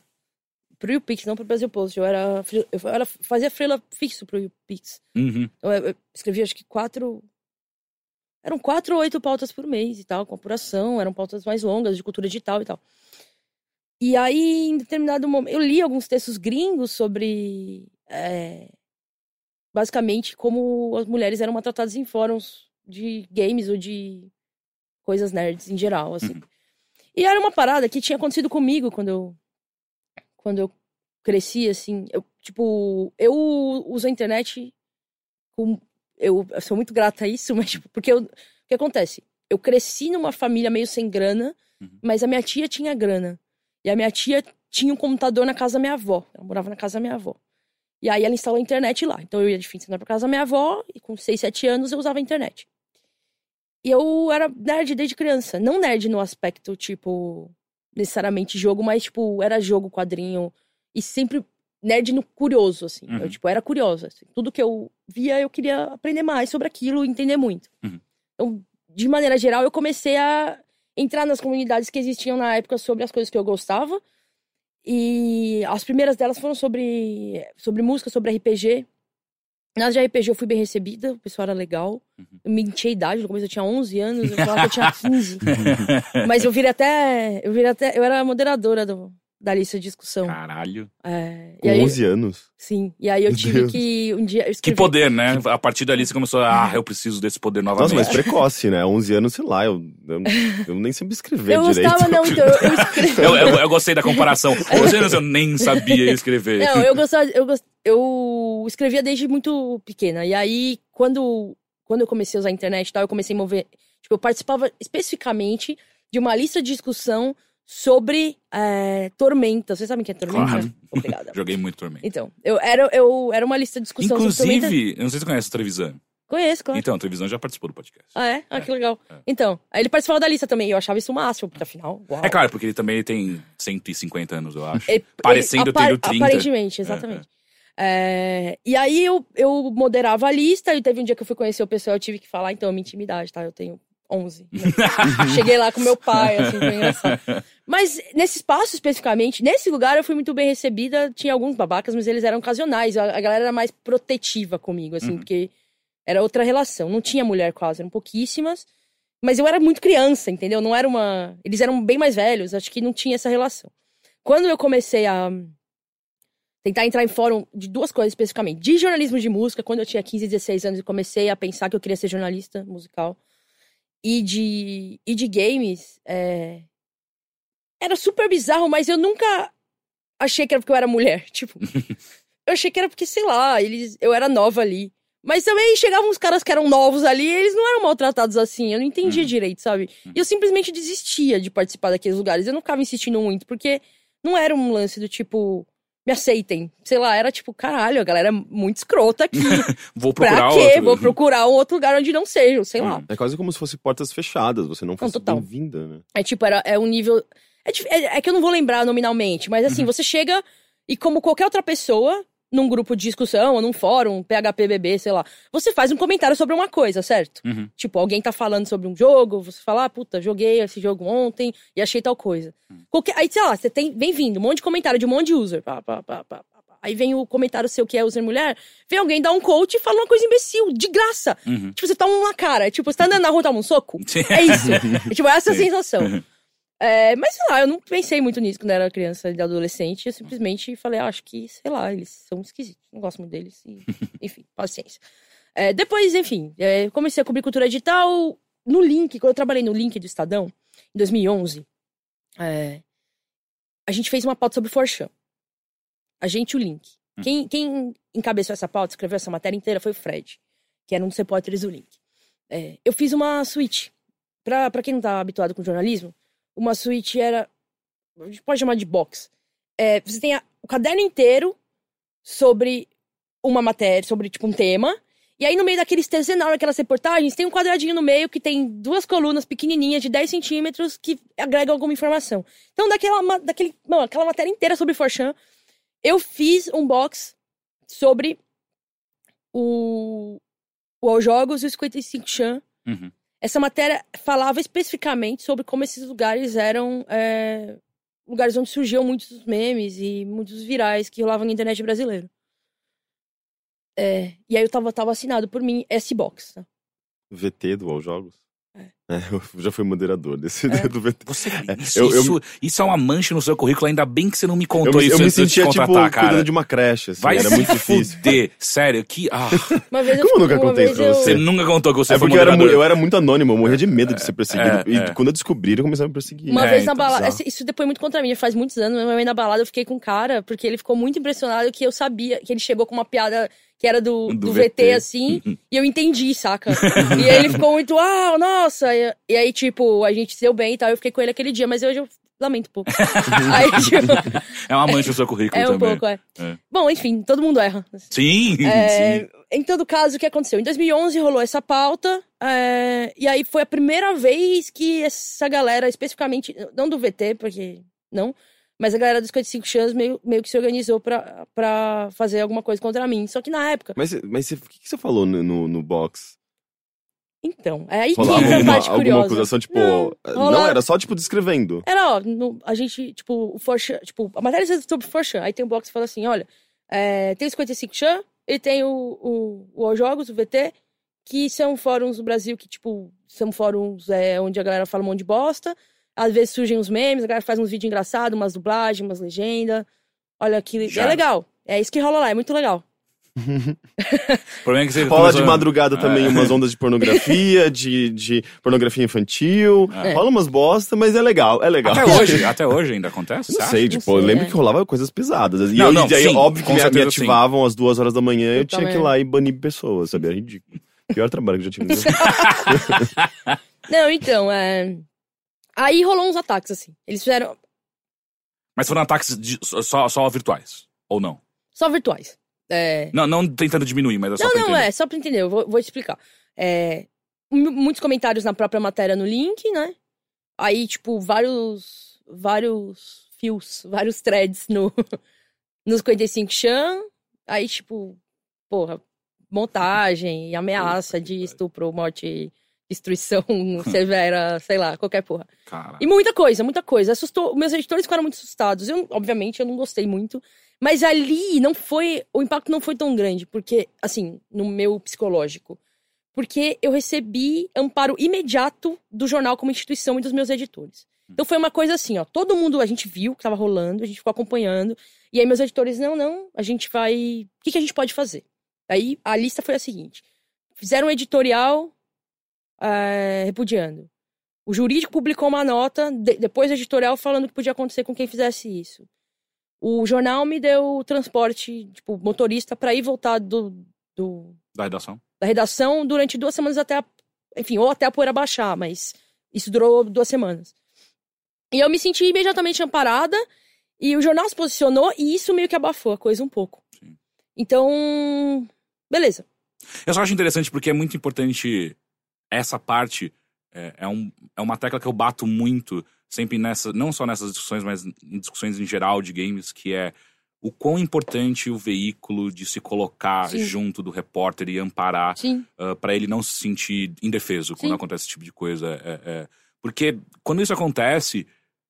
É, é- é tipo, é, é, é- o único, um, único não, né? Mas é um dos grandes motivos pra você estar trabalhando em algum lugar, né? Com, Sim, com horário total, restrito, o caralho. Exatamente. É, é. E, quando, e, e o seu exemplo também deixa claro que quando uma instituição se posiciona contra esse tipo de comentário, ela normalmente, ainda mais uma instituição grande, normalmente ela consegue abafar ou pelo menos diminuir Sim. ou minimizar É. ah, o que acontece. E o que eu sinto é.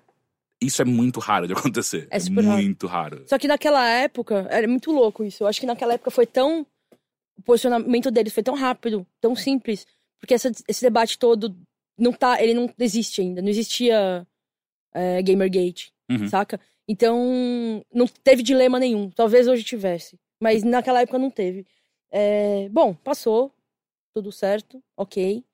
É, aí eu, eu me encontrei em 2015 trabalhando para o Pix como freelancer, sugeri essa pauta, minha editora gostou muito da pauta. Comecei a apurar, conversei com vários amigos que, é, como o Henrique, que moderaram fóruns desse tipo de gente esquisita. Uhum. É, e, e- ou participaram e tal. E aí eu, tipo, deu pra construir uma narrativa. Deu pra ver que era um padrão. Conversei com amigas também que participaram. Tipo, deu pra ver que tinha alguma coisa ali e que, tipo, sustentava. Não só a partir da minha, da minha experiência, mas, tipo, de outras pessoas também. É... Ah, escrevi o texto tal e mandei pra minha editora. Ela gostou. Aí no dia seguinte ela falou que não ia publicar. É, ela disse que tinha gostado e depois falou que não ia publicar. É... O papo foi uma coisa meio. Ah, é... não, acho que não é o, aqui não é o lugar pra pra isso. É, depois veio uma coisa meio. Você tem certeza que você quer publicar isso? Vai dar ruim. É, eles estavam com medo de represália. Uhum. E, bom, errado sobre isso eles não estavam, aparentemente. Como. E aí eh, começou um processo até de, de eu identificar e, e sacar se eu queria mesmo pôr aquilo no ar. Qu- Quão importante era pôr aquilo no ar, ou será que era? Será que não era? Então, é tipo, eu fiz aqui. Conversei com um monte de amigo e amiga que são jornalistas, jornalistões há muito tempo e tal. Leram o texto, atestaram se eles achavam que o texto era uma coisa que precisava ir pro ar, não precisava, ou estava correto, não estava. Uhum. E tomei a decisão que foi que eu queria publicar o texto, sim. É, Aí fui até o, o Brasil Post, que mudou agora, né? Não é mais Brasil Post, é Huffington Post Brasil. Uhum. É, e eu tenho uma amiga que era editora de, de blogs lá. E aí eu mandei o texto pra ela, ela gostou. Eles colocaram no ar e imediatamente, tipo, imediatamente eu, o que aconteceu foi que eles colocaram no ar e eu já comecei a monitorar os chans, porque eu nunca fui usuária de chan. Eu sei que eles existem, eles estão lá. Uhum. Às vezes se eu quero ter alguma coisa que eu sei que vai estar repercutindo lá de alguma maneira e eu enfim, eu sei que lá vai ter alguma coisa mais nova e tal, eu entro, mas tipo, eu nunca fui usuária do tipo que entra e posta sempre. Uhum. Até porque, mano, ain't, nobody got time for that, né, velho? tipo, porra. Sabe, se eu tivesse 15 anos, talvez eu fosse, mas. Aham. É... Aí imediatamente a repercussão começou no chance. Só, só, só pra entender, o que que era a matéria exatamente? Ah, é verdade, eu esqueci dessa parte. É, a matéria falava sobre como. é, co- como era foda, ou como era quase impossível você se identificar como mulher é, em espaços de discussão de temas nerds ou geeks na internet. Porque se você era mulher nesses espaços, ou te tratavam como se você fosse uma alien, tipo, uma pessoa super especial.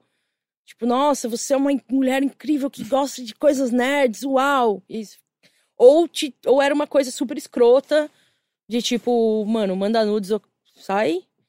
E nunca te tratavam como tratariam outro cara ali postando uma coisa. Tua opinião sempre tinha um peso pro lado pro outro. Uhum. É, Era ou, nossa, escutem ela, pois ela é uma mulher. Ou não escutem ela, pois ela é uma mulher. E, tipo, na verdade, você não quer nenhum dos dois. Você só Uhum. quer que a sua opinião tenha o mesmo peso que qualquer outra opinião. Que as pessoas olhem pra ela como qualquer outra opinião.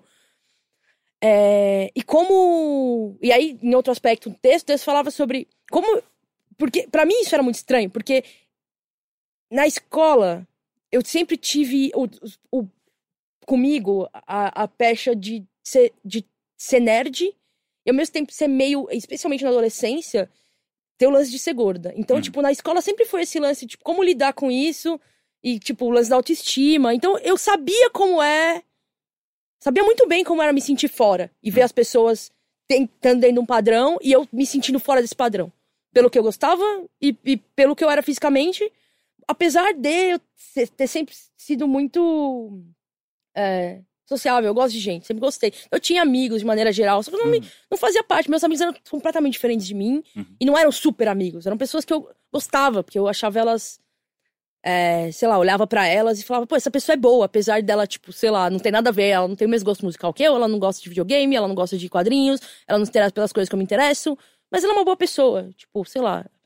É, mas não eram meus amigos, amigos, saca? E eu sempre me senti meio fora. Então eu sempre achei estranho que pessoas que claramente também sempre se sentiam meio fora, em vez de, na oportunidade de acolher alguém que tá fora também, faz- fizessem com essas pessoas, no caso as mulheres, o que, o que, era, o que faziam com eles, entendeu?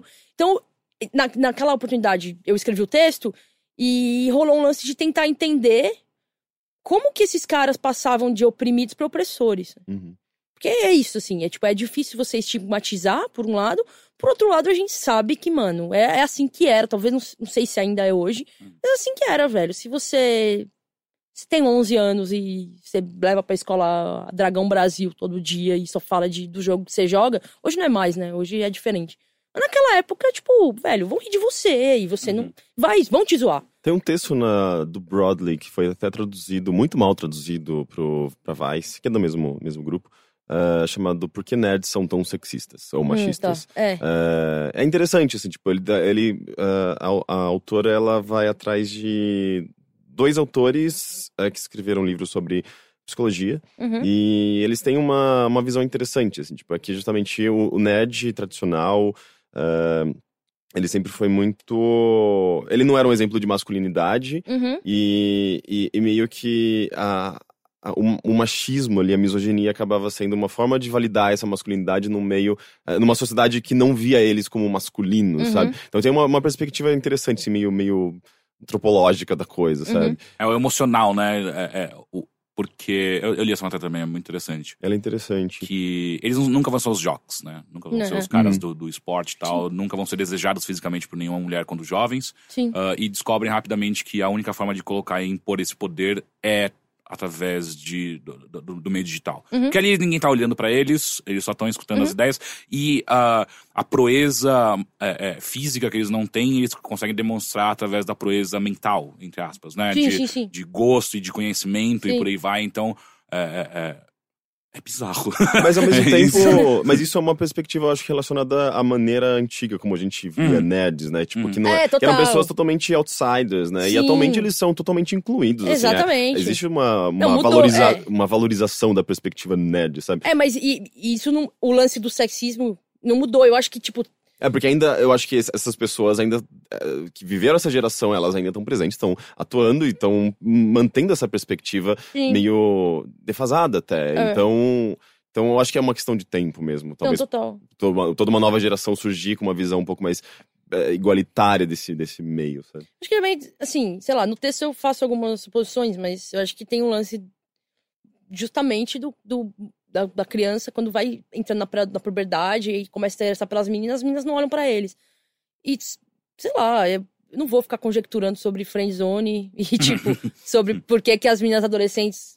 E porque, sabe, porque aí entra num papo que é tipo, ai, mulher só gosta de cafajeste. Tipo, eu não, É sabe, por favor, É, sabe? é, é, é. Tipo, é muito engraçado. Eu ficava, puta, eu pensava muito quando eu era. Quando eu era adolescente, esse papo da friendzone, tipo. Velho. Olha, na moral. é, esses caras, olha só que louco. Esses caras da minha escola, quando eu tinha 15 anos, que eram os caras com quem eu me identificava, porque eles gostavam das mesmas coisas que eu, eles, mano, eles me desprezavam, porque eu não era a mina gata, entendeu? Uhum. Tipo, tá, tá tudo igual, não tem. tipo, não, não é um problema que. que esse, é, eu acho que rola uma, um não, não vou usar esse termo. Mas eu vi o que você ia fazer. Eu vi o que você ia fazer. Eu não vou usar mas, esse termo. Mas eu entendo. É... é um negócio muito estranho, porque É difícil, é difícil. numa gente. sociedade machista é muito mais fácil, como um homem, se colocar, tipo, eu sou o dominante. Eu sou o cara É. que, que vai ou não a- ser assertivo sobre uma relação de alguém, Uhum. sobre ah, ah, se eu vou querer ou não ter uma relação com Sim. alguém. E quando eu perco esse poder, é um problema muito Sim, sério. porque total. ele era meu. É, então, então exatamente. Não era, eu acho mas que é, tem um lance que é do. do, do homem em todo, em toda, sei lá, todos os. O entretenimento, a cultura pop, falar pra ele que ele tem direito. Uhum. Se ele é um cara legal, né? Se ele é um cara que faz as coisas do jeito que devem ser feitas, ele tem direito a uma linda donzela, né? No Uhum, final. uhum. E quando ele não tem, deve ser foda. Eu não sei como é que é. porque eu nunca senti que eu tinha direito a nada, desculpa, Uhum, na minha vida inteira. Sim. Eu tive que fazer tudo pra merecer, eventualmente. Mas deve ser foda, tipo. E aí eu acho que tem um aspecto é, de lidar com isso que eu acho que as pessoas lidam com isso de maneiras diferentes. É, inclusive, tem gente que lida com isso de maneira muito mal. Vi de alguns serial... Não serial killers, mas alguns mass shooters aí. Uhum. Em todo caso, o texto falava sobre isso. Sobre, olha, esses caras aqui, quando chegavam na puberdade, eles é, ficavam, sei lá, eles se sentiam meio diminuídos por, pelo desejo feminino e eles acabavam odiando essas, as mulheres, de maneira geral, porque as mulheres não queriam eles, sei lá. Não era, era uma... E aí vira um ciclo vicioso, né? Porque daí você é um babaca, você começa a ser babaca com mulheres, É. elas obviamente não vão querer. Exatamente! E aí o seu Tipo ódio amigo. só vai aumentar, É. e aí, porra, você É. nunca vai Total. trepar, é isso que vai acontecer. É, aí o texto falava sobre isso e tal, e o texto teve um, uma- um backlash super negativo é, por parte de caras dentro dos, dos, desses chãs e tal. Especificamente, assim, foram organizados, tá? Tipo, a, a, a repercussão do texto fora do, do chãs foi enorme e muito boa. Uhum. Tipo, de muitas mulheres falando, puta, eu precisava ouvir isso, eu passei por isso. Uhum. E de muitos caras falando, caralho, eu não tinha ideia, que bosta. Realmente, eu- é, agora que você tá falando, eu percebi. Mas aí esses caras se organizaram e aí rolou um, uma perseguição, assim, que durou uma coisa de um mês, um mês e meio, que foi uma coisa super tensa. Que Hum. é até estranho falar porque, hum, sei lá, meio que, não sei, me parece que fui eu. Foi muito estranho. Hum. É... Se, se te incomodar, não, não tem problema. Não, não, tudo é tranquilo. É, vai- não sei se. não sei o que, que vai acontecer agora que eu vou falar sobre. Porque aí sempre que eu falo sobre isso, alguma coisa, alguma bosta acontece, É. sabe? Mas, enfim, eu- aconteceu na minha vida e eu não.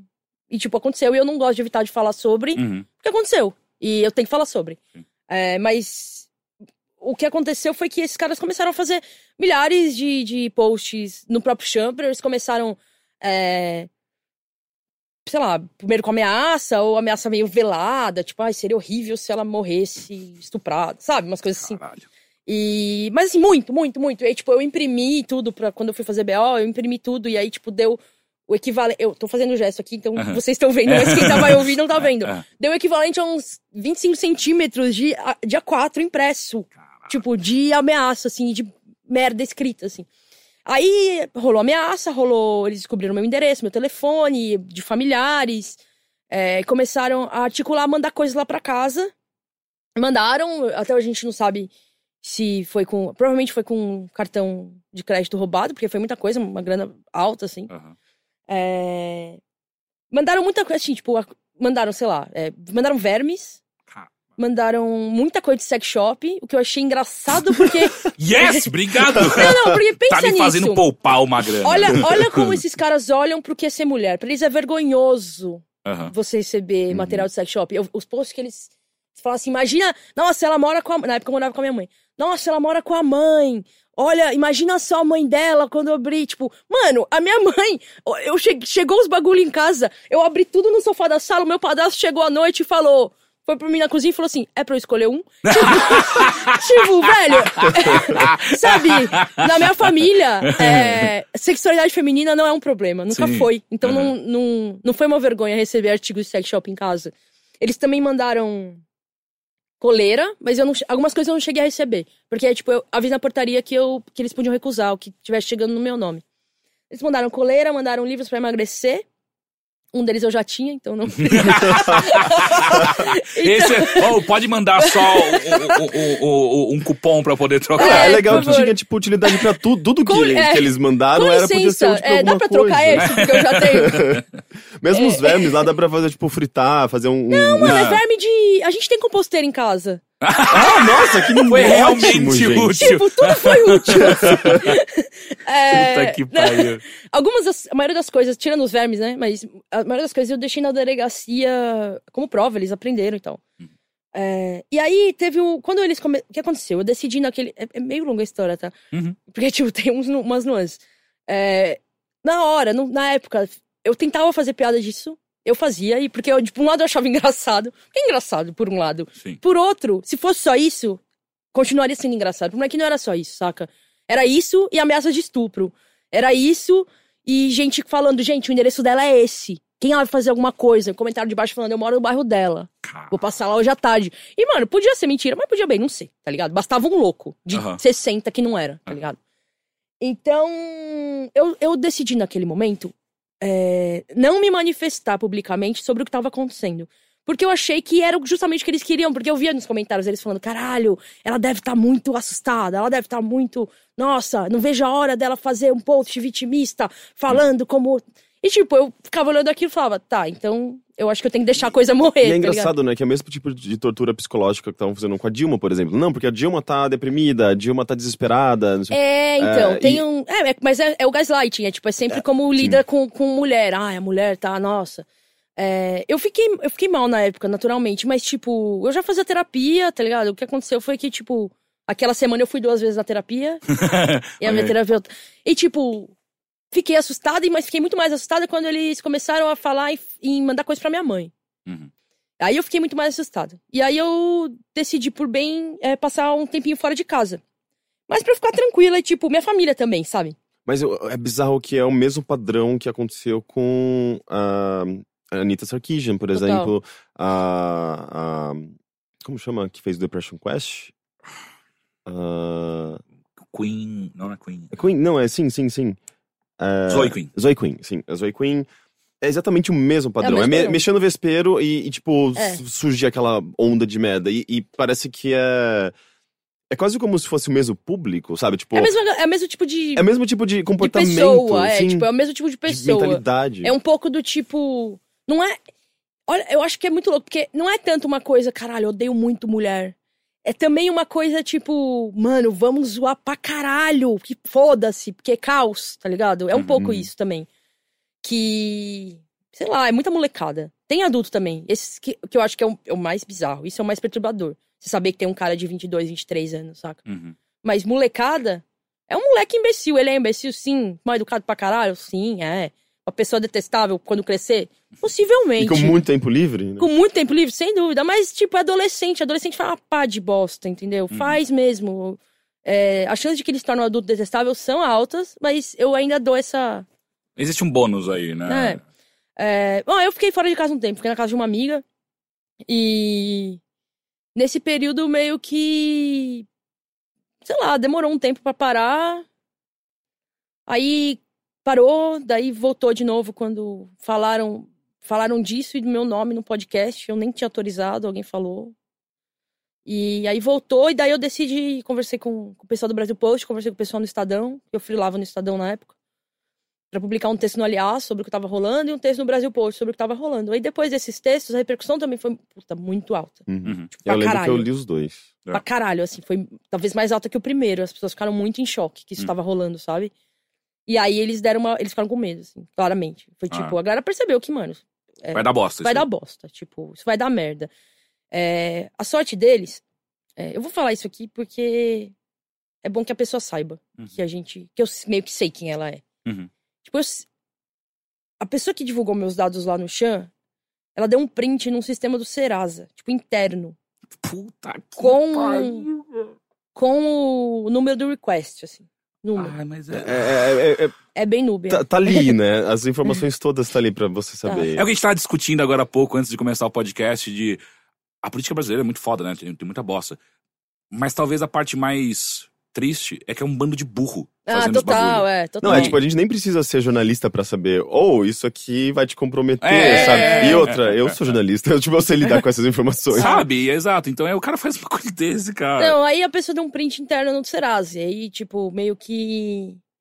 Eu contratei o. Contratei o LinkedIn é, Plus, sei lá, pago, pra ver quem entrou no meu perfil nos dias que, meu, que o perfil do LinkedIn tinha sido divulgado no Chan. Aham. E aí lá eu descobri um cara que trabalhava no Serasa. Puta. Entendeu? Ai, que, tipo, meio que tinha tudo pra ser ele. Eu Aham. sei que o Serasa recebeu uma intimação pra divulgar os dados, mas provavelmente. histó- provavelmente o caso. Eu não sei mais, eu não, eu não fui atrás da história. Provavelmente o caso foi arquivado. Uhum. Não sei também, pode ser que não. É. Mas o que interessa é que, tipo, eu, eu sei o nome da pessoa que pegou Uhum. cartões de crédito falso, provavelmente falso, da informação interna que ele tem, como Uhum. quem trabalha no Serasa e tem o número de cartões falsos que vão ser cancelados no dia seguinte, mas na madrugada ainda não foram Aham. e fez compras e mandou pra minha casa. E tipo, mas é, Enfim. enfim, o que importa é que eu não me arrependi de publicar os textos. Eu acho que eu falei ali coisas que são meio verdade. E por meio verdade eu quero dizer completamente verdade. Não, e o impacto, a repercussão que aquilo A teve. foi é meio importante. que, tipo, é, é, existiu essa onda de merda enorme, mas ao mesmo tempo acho que você denunciou uma coisa que muita gente precisava ter essa informação, É. sabe? Tipo, e, e, e a, e a mensagem foi transmitida. Eu acho que, tipo, gerou essa, esse, É, essa, essa discussão, esse diálogo, essa. É, é importante, sabe? Você fez um É, puta trabalho muito importante. Eu acho que o que mais, o que mais importante, o que é mais importante ali e que talvez eu gostaria que tivesse me falado quando eu tinha 15 anos é que a culpa não é sua. Tipo, não, eles não estão fazendo isso com você e a culpa não é sua. Tipo, eles estão fazendo isso com você porque eles são os imbecis. Uhum. Os babacas são eles, não é você. E tipo, eu acho que é isso que muitas mulheres que comentaram no texto vieram falar depois.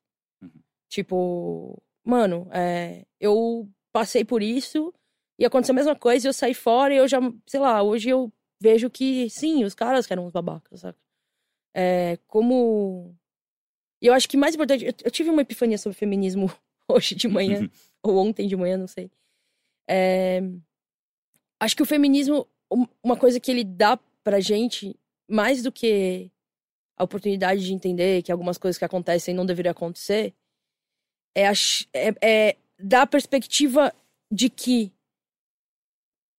Porque assim, ó, tem aquele argumento que é tipo, ah, a mulher quer o direito, sei lá, quem, quem é, sei lá, os caras que são misóginos ou que são antifeministas falam assim, ah, mulher, você quer ter o direito de dar pra quem você quiser? Pode dar pra quem você quiser, mas isso não tira o direito de chamar, de, de chamar você de puta. Uhum. Ele tem toda a razão, ele pode chamar de puta a, a- a- qualquer mulher a hora que ele quiser. Só que antes, ele nunca era contestado por fazer isso. Ninguém ia falar, então, talvez você esteja sendo bem babaca, Uhum. chamando ela de puta. Uhum. Tipo, isso nunca ia acontecer. A mulher dá pra todo mundo, ela é vagabunda. Pronto, é isso. A mulher entrou num fórum de games, é maltratada, é maltratada, é assim que é. Quem mandou entrar? Quem mandou entrar? Eu acho que o, a, a ferramenta que o feminismo dá é olhar e falar assim: ah, não, pera.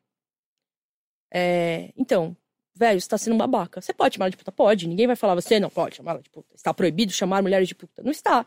Mas, pela primeira vez na história, alguém tá te falando que talvez isso diga muito mais sobre quem você é do que sobre a mulher. Uhum. E é a mesma coisa quando você é uma mulher que gosta de coisas nerds e adolescente entra num lugar desse.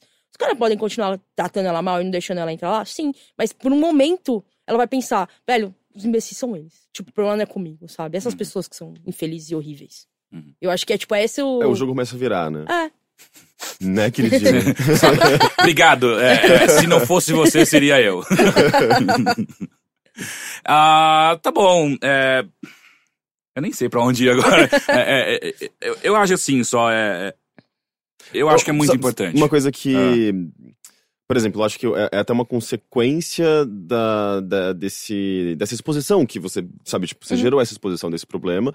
E, e a gente vê algumas coisas acontecendo atualmente bem interessantes, assim, no sentido de as pessoas estão mais conscientes. Sim. O, o, é, o All Jogos, que sempre foi uma- um veículo muito tradicional de videogames e tal, e que tem sim um público que é bastante é, é, conservador, assim, de games tradicional, e, e eu não quero usar a palavra machista, mas a gente já viu muito machismo, Uhum. machismo nos comentários e no fórum em si.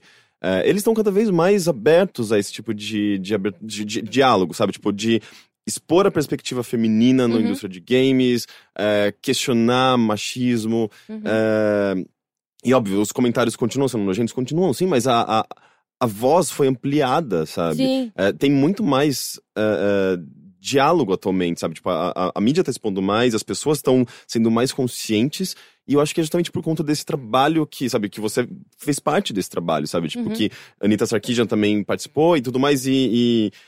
e- sabe, tipo, tá acontecendo. As coisas estão eu também acho. caminhando pra Eu acho que coisa tem uma melhor. importância do tipo de você mostrar que não basta a essa altura. Não basta, tipo, a mulher só ir lá e jogar o jogo. Que ela joga o jogo e ela, tipo, ela, sei lá, as mulheres jogam muito. Uhum. É... E. Porque a gente tem que falar sobre o que acontece, saca? Você tem que falar sobre o fato de você entra pra jogar online e você é escrotizada porque você é mulher. Isso, mano, isso incomoda pra caralho. Mas, Uhum. tipo, é importante a, a- gente sacar que falar sobre isso é. Não basta só entrar lá e jogar e, e encarar, sabe? Tipo, tem que falar sobre isso, porque falar sobre isso é um ato político. E, tipo, falar sobre isso vai fazer com que os caras escrotos às vezes fiquem mais escrotos, mas também vai fazer com que os caras estavam meio em cima do muro olhem e falam: Eita, nossa, é verdade, mano. Nunca Uhum. tinha percebido, porque os caras fazem isso. Também vai fazer com que homens percebam. Eu acho muito que. Tipo, tem outras correntes de feminismo, mas eu acho muito que o feminismo tem que envolver os homens também. Uhum. Porque eu vivo no mundo com homens, eu tenho vários homens que eu amo na minha vida. E fazer com que eles percebam que eles são vítimas do próprio machismo. E quando isso fica Total, muito claro, eles vão, eles vão fazer Total. parte. Sabe? É, tem muito. Eu acho curioso essa abordagem do tipo, tem. Muitas vezes os homens reclamam. é, às vezes eles atacam o feminismo reclamando é, de coisas que, que acontecem com, com os homens e que são impostas pra cima dos homens e tal. Mas, tipo, são coisas que são consequência do machismo Uhum. também, né? Uhum. Tipo, ah, nossa, eu também sou oprimido porque eu não posso. é, usar brinco e rosa porque é, vão dizer que eu não sou masculino. Exatamente. Isso também vem do machismo, Uhum. porque o machismo basicamente diz que tudo que é não masculino é ruim. Inclusive o que é feminino pra qualquer lado. Enfim. É, Mas, mano, tem que falar, saca? Tipo, o importante é falar. As pessoas não sabem o que tá acontecendo, porque elas, elas se sentem obrigadas a se posicionar, mesmo que dentro delas, entendeu? Sim, até porque às vezes é só um comportamento que elas replicam, né? É. E, e- e, tipo, é aquela do machismo enraizado que elas não, não percebem Não que é machismo, que é falta de respeito, que é Sim. ignorância. E a partir do momento que alguém aponta pra ela, ó, isso aqui tá errado, isso aqui é um absurdo. Sim. Tipo, não é só uma coisa que é natural ou que faz parte do comportamento Uhum. humano. Não, isso foi construído, isso foi. em- em- é, você aprendeu isso de alguma forma sem você perceber. Sim. E daí a pessoa se toca e ela começa a ficar mais consciente. É. É a mesma coisa, sei lá, tipo, eu conheci um- um- uma pessoa recentemente que, que, por assim, por costume, falar, ah, não sei o que é traveco. Fala, meu, não fala traveco. Sabe, tipo, é pejorativo, é, é pesado. é, e, e você começa meio que ensinar a pessoa. E ela, ela tá aberta pra aprender, porque na verdade ela só tava Sim. replicando. E o lance é que, tipo, esse, por exemplo, esse, esse caso do Traveco eu acho bem emblemático, porque eu- você chamar alguém de Traveco, não é que. Não muda o que ela é. Tipo, ela continua sendo, provavelmente, uma mulher transexual. Mas é que o, o, a- o estigma que essa palavra carrega desumaniza. Tipo, quando você chama aquela pessoa de trans, você vai fazer a pessoa que tá ouvindo você pensar em tudo que envolve o fato dela ser trans. Uhum. Ela vai pensar, nossa, mas eu achei que era traveco. Por que não era traveco? Por que não tá chamando de traveco? Tá chamando de trans. O que é trans? Transexual? Por que transexual? Tipo, você gera uma corrente de pensamento. Tipo, é por isso eu, eu concordo com você nesse lance das palavras. Eu acho que tem algumas coisas que são um pouco é, exageradas nessa linha, mas eu acho que a gente precisa é, cuidar para as coisas que a gente fala é, sejam transformadoras também, saca? Uhum. E uma, um- uma coisa que eu, que eu acho bizarra é. Isso é dito várias vezes, não só na questão dos gêneros e por aí vai, mas é o quanto é, uma mudança gera uma força oposta de mesmo, de, de mesmo valor. Então, É. é, é, sim, eu concordo com tudo isso. De, tá, existe uma mudança de pensamento e por aí vai, e é incrível. Mas ao mesmo tempo também é assustador a força com que ah, o pensamento tradicional e, e ele, ele, ele reage a isso. Então a, a gente vê ah, violência digital ou, ou física e por aí vai, ah, ah, de uma maneira que eu acho que a gente nunca viu antes, Sim. né? Ou pelo menos antes era velado e hoje tá mais às claras, porque Mas a gente tem é- mais coragem de, Mas de é falar tá- sobre a isso. transformação tá acontecendo, então a reação Sim, é maior. exato, né? exato. É. Mas só que é, é assustador, né? Quando você para pra olhar, tipo, essa reação à sua matéria, por É. exemplo, é tipo, cara, isso. Eu, eu nunca vi isso acontecer, saca? Sim. Eu- o que no final fica aquele negócio, tipo, ah, essa resposta existe porque alguma mudança tá sendo feita de fato. Sim, Porque sim. senão eles nunca. se É total, eu, eu é- essa referência é muito específica, mas eu gosto muito da, tipo, de pensar numa analogia que é do, tipo, sabe os fluidos não newtonianos? Ah, eu Tá. já ouvi falar sobre isso. Tá, é tipo, é um, eu não sei, eu não entendo muito de- disso, mas assim, o que eu sei sobre eles são que eles são tipo um, um fluido assim, é uma coisa que tipo tem aspecto líquido ou meio pastoso, Uhum. e tipo você olha ele tipo ele derrete assim, você mexe uma tigela com aquilo dentro, é, e ele se comporta como, sei lá, uma massa de bolo. Uhum. Mas se você aplica pressão, se você fizer assim com a mão em cima, Uhum. esse, esse fluido ele imediatamente se- se fica enrijecido. É igual areia de praia molhada, manja, tipo, Sim, na sim, areia sim, quando ela tá bem molinha assim, mas se você aperta ela fica bem seca e dura imediatamente. É tipo isso, saca? Uhum. Se você a- esse, esse essa pressão de volta, ela só existe porque isso assim, para questões sociais, para questões de gênero, é, questões LGBT, questões é, de- raciais, tipo, ela só existe, esse, toda essa gritaria só existe porque rolou sim avanço. Se Uhum. não tivesse avanço, esses caras não eles estavam satisfeitos, estavam felizes como tava, porque Claro. tava do jeito que eles gostam. Sim. Tipo, se teve avanço, eles precisam, eles estão gritando, saca? Eu acho que é, é importante a gente perceber que só existe a gritaria, saca? E essa toda essa, nossa, que absurdo, porque é, de alguma maneira é, as- essas questões estão avançando, sim. É, é todo o avanço da ultradireita no mundo inteiro, né? Muito bizarro. É, é, é, é, os Estados Unidos, o Trump agora tá fechando o- o- a, a diferença com a Hillary agora. Sim. O Temer tá, talvez caia por causa dessa merda do Jucá, tomara. Mas ainda assim, é, você vê um avanço da direita no Brasil, É, não, como há anos o- a gente não vê. É, o, o exemplo da direita, o exemplo bom da direita no Brasil é o Bolsonaro, né? Não é nem o Temer, porque eu acho que o Temer Sim, não, sim, ele sim, não é. Ele não, é tão- não, não parece ser tão escroto tão abertamente, né? É, total. É, não, é. não é isso. É tipo, é o avanço da ultradireita. É tipo a Uhum. direita que fala em é, fechar a fronteira pra imigrante, que não pode ser viado, Uhum. e mulher tem lugar, e o lugar dela é cuidando do, do maridinho. Que é, meio, é meio que vamos desfazer todos esses 20 anos de progresso, porque a gente tem que manter o status quo do passado, não é? Não- não- essa perspectiva Uhum. A progressista. volta da, da boa família cristã brasileira. Eu vi é, um- é, é bem assustador. Eu vi um trecho legal do. de uma série que o Louis fez, que é. Tá, tá, tipo, tava vendo no site dele, eu não sei Sim, o é o, o. Como é que é? Pete. Pete como é que é? Morgan and Pete? Alguma coisa assim? É, isso, é. Ho- Horace and Pete. Isso, isso. É um trecho de uma galera tá numa mesa de. numa mesa não, num Um balcão de bar. balcão de bar, discutindo. E aí tem um cara no meio, e aí tem um cara que é supostamente, eles chamam de liberal e conservador, né? Aqui seria direita e esquerda. Uhum. É... E aí eles começam a brigar e tal, e o cara que é mediador fala assim, não, pera, vocês estão vocês estão brigando pelas coisas que vocês discordam. Vamos tentar ir pelo lado que vocês conseguem concordar. E aí o cara que é conservador, ele fala o que, que ele acredita, assim. E aí, acho que o ponto é, tentando olhar a coisa de uma maneira mais humana, humanizando essas pessoas que às vezes têm opiniões que a gente discorda, ou que completamente vão contra aquilo que a gente acredita. O cara conservador fala assim: tem coisas que foram feitas pra ser como são, que tipo, é, que não é pra mudar elas. Tem coisas que são assim. É, E eu acho que o que a isso é meio dif- é feio foda de pensar, né? Como assim? Tem São dogmas, né? assim? É, tipo, existe uma, eu acho que a, a grande, o grande embate que a gente tem no Brasil e talvez no mundo do que é o liberal e o conservador, ou esquerda e direita, é o que é construção social e o que é inato. Uhum. E, tipo, é isso que pauta as nossas dificuldades de, de diálogo. Tipo, quem é de esquerda provavelmente vai achar que é a orientação sexual é inata, é, mas o papel da mulher na sociedade não é inato, é construído. Uhum. E olha que curioso, o conservador, ele acha que o papel social da mulher é inato. Mas ele acha que o, o gênero, a orientação, É construído. ela é construída. Ou seja, dá pra você desconstruir. Né? É. Dá pra você fazer o cara pensar diferente. Dá pra- A mulher pensar diferente. É, não, não, dá pra você fazer a mulher, tipo. Dá pra você fazer a mulher. é, não só pensar diferente, mas, tipo, ela é feita, ela está no, tá no DNA dela servir ao homem. Tipo, é uma coisa que ela foi feita para isso. Uhum. É, e o gay não, o gay não foi feito gay, ele pode ser mudado. O- a pessoa que é de esquerda, ela acredita que a mulher não foi feita pra nada, que ela pode ser feita porque ela se- quiser. Uhum. Já o gay, ele nasceu gay. Uhum. Então ele não pode ser desgaysado. então, Olha, a gente tentou com o Henrique. A gente não consegue. Esse menino é, é a cura, não, perdida. a cura não, Não dá. foi. Convivência. Ó, eu tô convivendo com dois héteros há cinco anos. E você também não conseguiu transformar a gente. Pois é, mas Ah. é, eu estaria mais fácil vocês me transformarem em hétero, É, né? é Vocês porque são tem maioria, sim, é E olha verdade. que eu- antes tinha uma equipe maior ainda, Ah, né? ah, Na ah. época do Arena e tal. Sim. Não aconteceu, gente. Infelizmente. Eu não sei. Às vezes eu não tenho a cartilha boa, sim. É, eu acho que exatamente. Você tá Eles me levaram no puteiro, foi isso. Nossa, é verdade, né? O puteiro converte qualquer O que um. vai resolver o seu problema é o chá de buceta, Henrique. Aquele ambiente É, é isso. super tranquilo.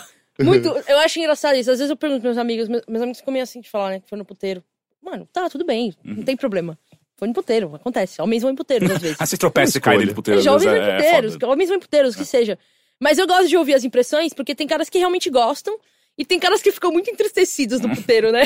Sim. Tipo, tem caras que falam assim: Não, mano, é foda, aquelas minas. Puta, velho, não é tão. Elas não tão legal, Nossa, cara. Elas não tão legais, mano, lá. Eu não Aí sei. tem o seu amigo, puta, eu vou sabe? tirar ela daquela vida, cara, eu vou fazer Eu isso. não, puta, eu fui, sabe? É legal, mas, meu, aquelas. Nossa, tipo, a pessoa entra no puteiro e sai mais reprimida do que entrou, tá ligado? O que é engraçado no meio gay, assim, é meio que, tipo, sei lá, eu particularmente não gosto de, de ambientes direcionados a sexo, eu tenho uma outra pegada com sexo, mas é, não, tem, não tem muito esse tipo de, de, de pensamento, porque não sei, as pessoas são mais. Elas simplesmente se entregam ao sexo mais facilmente. É homem, né? Tipo, é, tipo. não pensam, né, tipo, não humaniza a coisa, não, Não, mas é engraçado ter essa relação que existe. Que o machismo cria, de que, tipo, a mulher, tá- a mulher está entregando uma coisa valiosa e Uhum. o homem precisa conquistar. E, tipo, no fim das contas, a gente já sabe que não é bem assim, mas tem, tem gente que quer manter isso, né? Uhum. Tipo, do mesmo jeito. Olha só que louco. Do mesmo jeito que esses caras, eles querem. Eles não querem que a mulher dê pra todo mundo que ela é puta. Eles também reclamam que eles não estão comendo ninguém, porque eles têm friend zone. Então, tipo, mano, se decide, é o que você quer fazer. E também Entendeu? é, a mulher não pode dar pra ninguém, mas quando ela for dar pra mim, ela tem que ser uma atriz pornô do sexo, saca? Tipo, Uhum. ela tem que saber. É, É. é inato a, a, a experiência sexual de Ah, e mulher. também tem uma coisa que não fecha matematicamente. É engraçado até pensar que a galera de exata seja tão conservadora. A mulher. Eu quero comer muita mulher, mas eu quero casar com uma mulher que não tenha dado pra ninguém. É. Tipo, matematicamente, essa conta é difícil de fechar. eu, não- eu sou de humanas, mas. Se a gente colocar se no a gente papel. colocar num papel, É, é. é, é, é. Então é difícil mesmo. Enfim, nesse bom tom, ah, eu acho que a gente pode ir pros e-mails, porque tem coisas relacionadas ali ah, que eu acho que vai ser interessante. Então você pode enviar seu e-mail para bilheteria.overloader.com.br.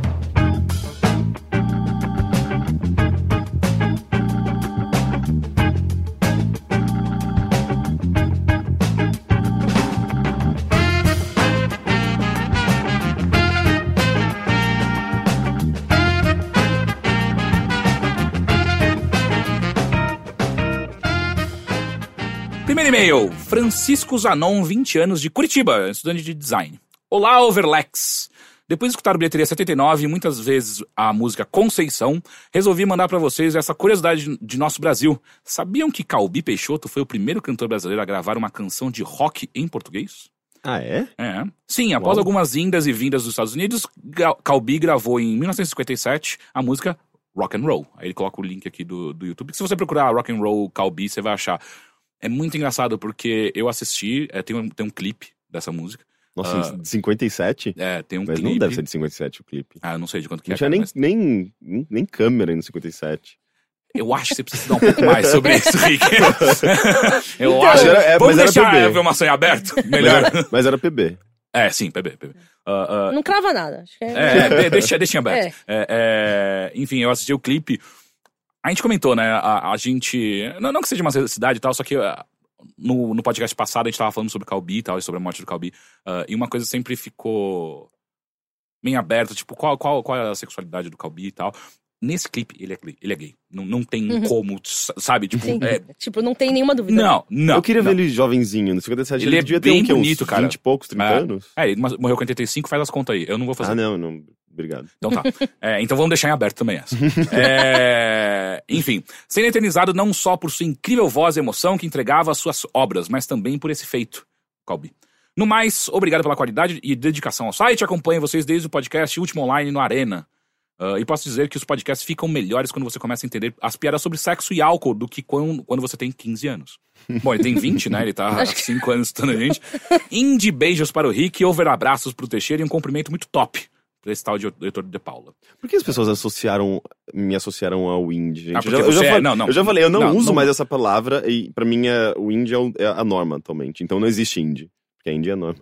Nossa, é, é sem razão. eu né? nunca Não é interessante? nisso. Daí eu é não, eu não uso mais a Não, palavra você não indie. pode dar, dar, dar esse tipo de afirmação pra ele, porque agora ele vai encher o saco. ah, a Ana concordou comigo aquele dia. Puta que pariu, é. Nossa, é. mas tem toda razão. Ah, meu É, Deus. Então, eu sou, eu sou incrível. A gente tem que trabalhar o ego do Henrique, saca? É difícil. Ah, próximo e-mail. Olá, Encaiotor. Hum. Como vão? ah, ele tentou juntar os nossos nomes. Bem, eu também vou bem. Esse ano de 2016 tem sido uma loucura pra mim. Literalmente. Permitindo pela, permitido pela lei do Heitor. Eu finalmente saí de casa da, minha- da- da casa da minha mãe e estou dividindo o apartamento com meu amigo na Bela Vista. Cozinhando bastante e usando a excelente máquina de lavar que o Teixeira me vendeu. É verdade. É uma boa máquina de lavar. Tenho saudade dela. Também raspei o cabelo, dei meu primeiro PT e evolui bastante no teatro. Hoje até sou roteirista e ator em uma produtora estreante. Enfim, tem sido um dos anos mais fodas, de da hora mesmo, de toda a minha vida.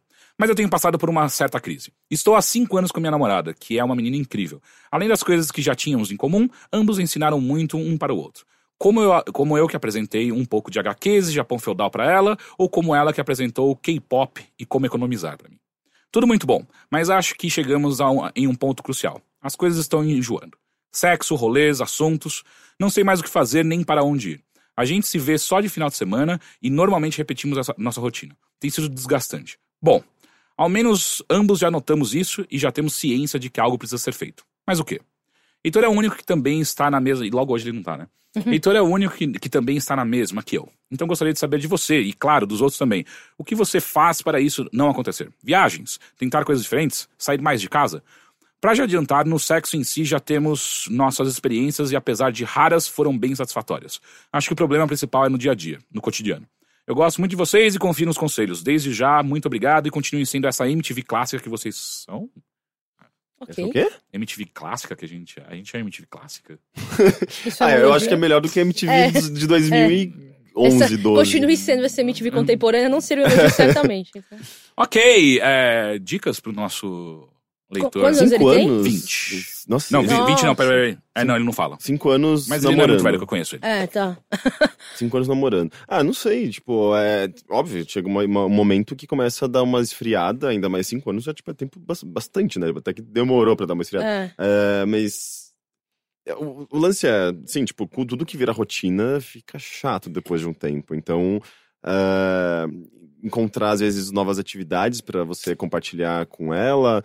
Eu- ou, eu- ou mesmo você é. mesmo descobrir coisas novas, porque você vai acabar se, se envolvendo mais e talvez levando um pouco isso, disso pra ela e.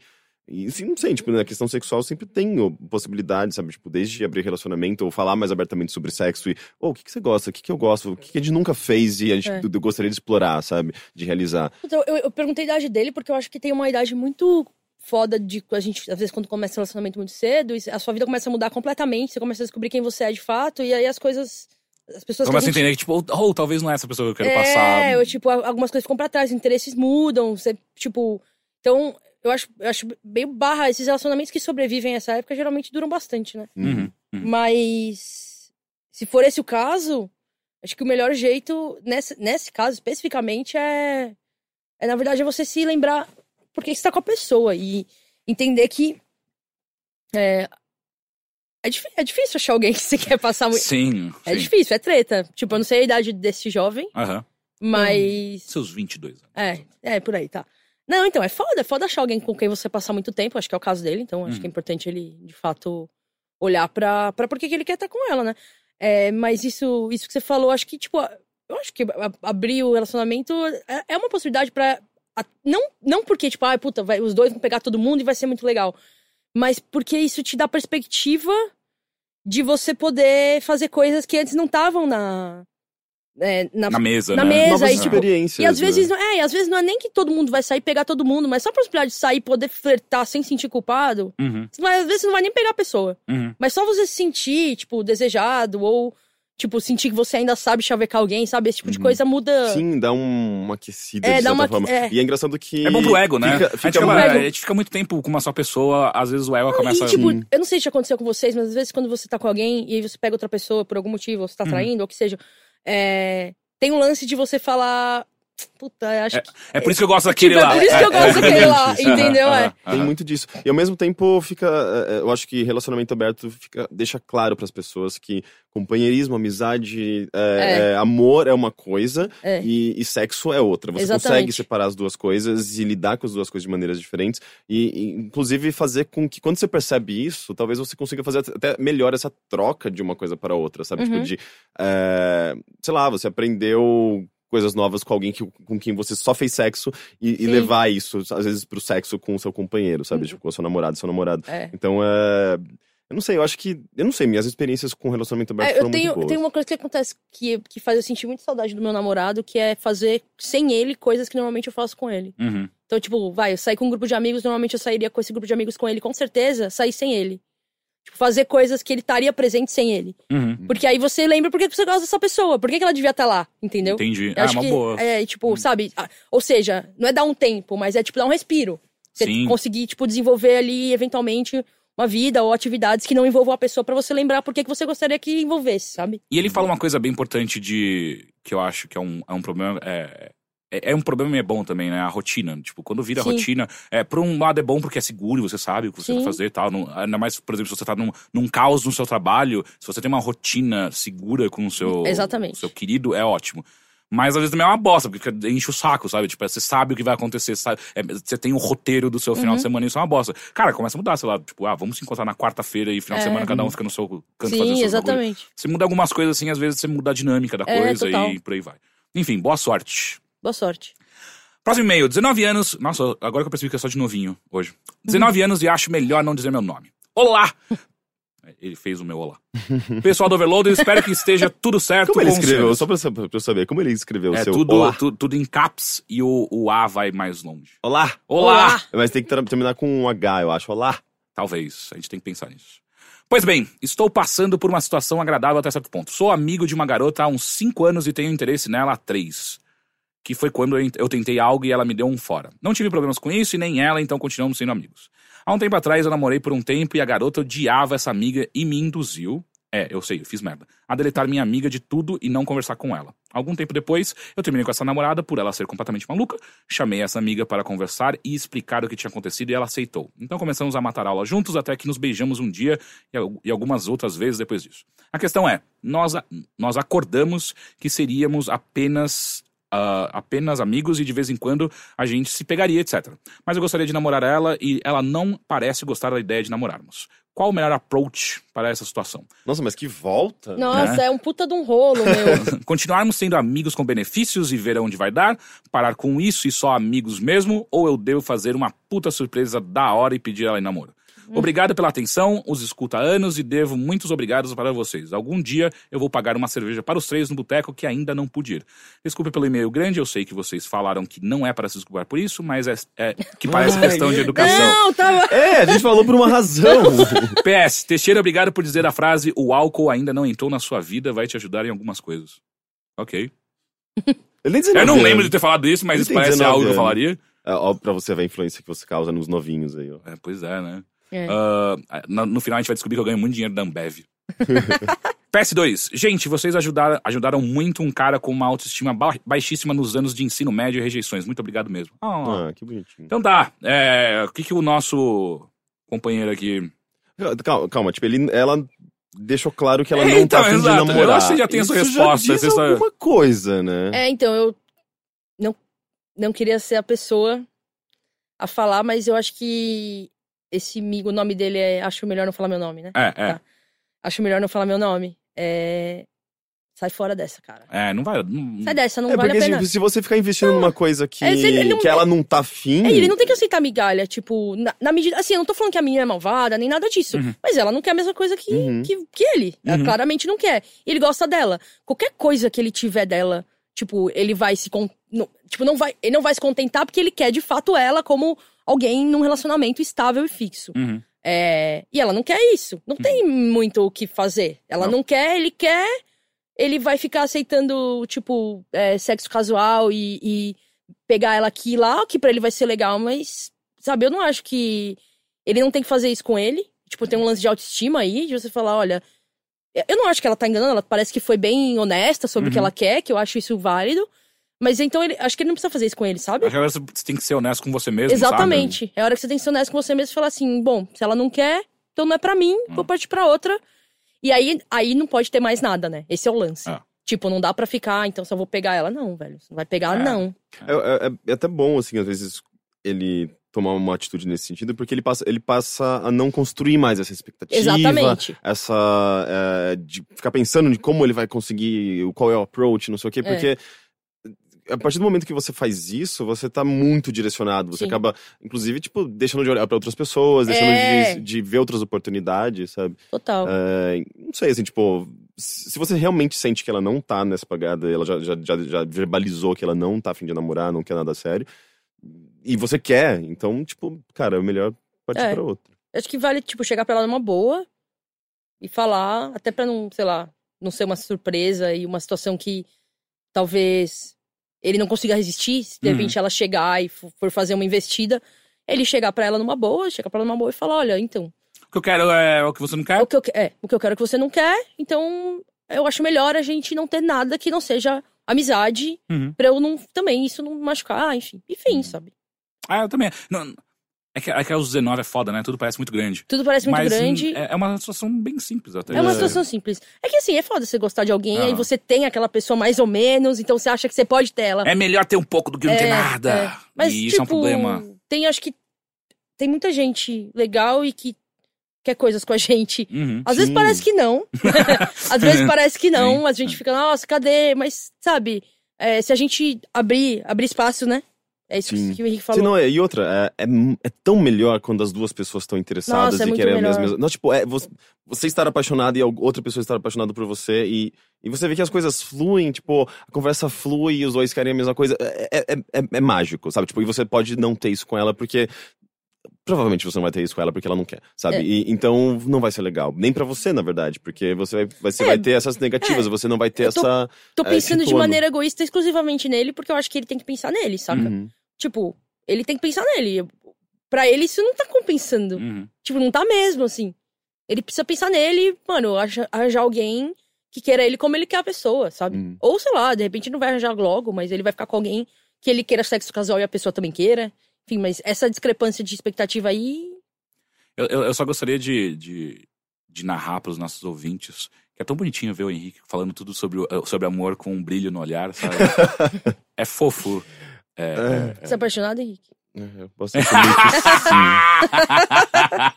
é, É o, é o ciclo, né? É, há, uns seis, é. há uns sete meses eu também tava assim. Aham, daí eu aham. fiquei quebrado, daí agora eu voltei. Talvez daqui a uns seis meses eu fique Vontade quebrado de, tipo assim, voltar no passado e ler esse e-mail de novo com o Henrique quebrado, só pra ver qual é, qual é, qual Nossa, é é a verdade, resposta, né? sabe? Tipo, É. no meu histórico de podcast, eu basicamente eu descrevo é, meu estado emocional, assim, tipo, minha relação com outras pessoas dos meus últimos três, quatro relacionamentos. É. Provavelmente. É, eu É, também. eu espero que eu não cite nomes, mas. é, mas eu acho que fica claro, assim, tipo, Sim, meu, sim, a sim. minha relação amorosa. Aham.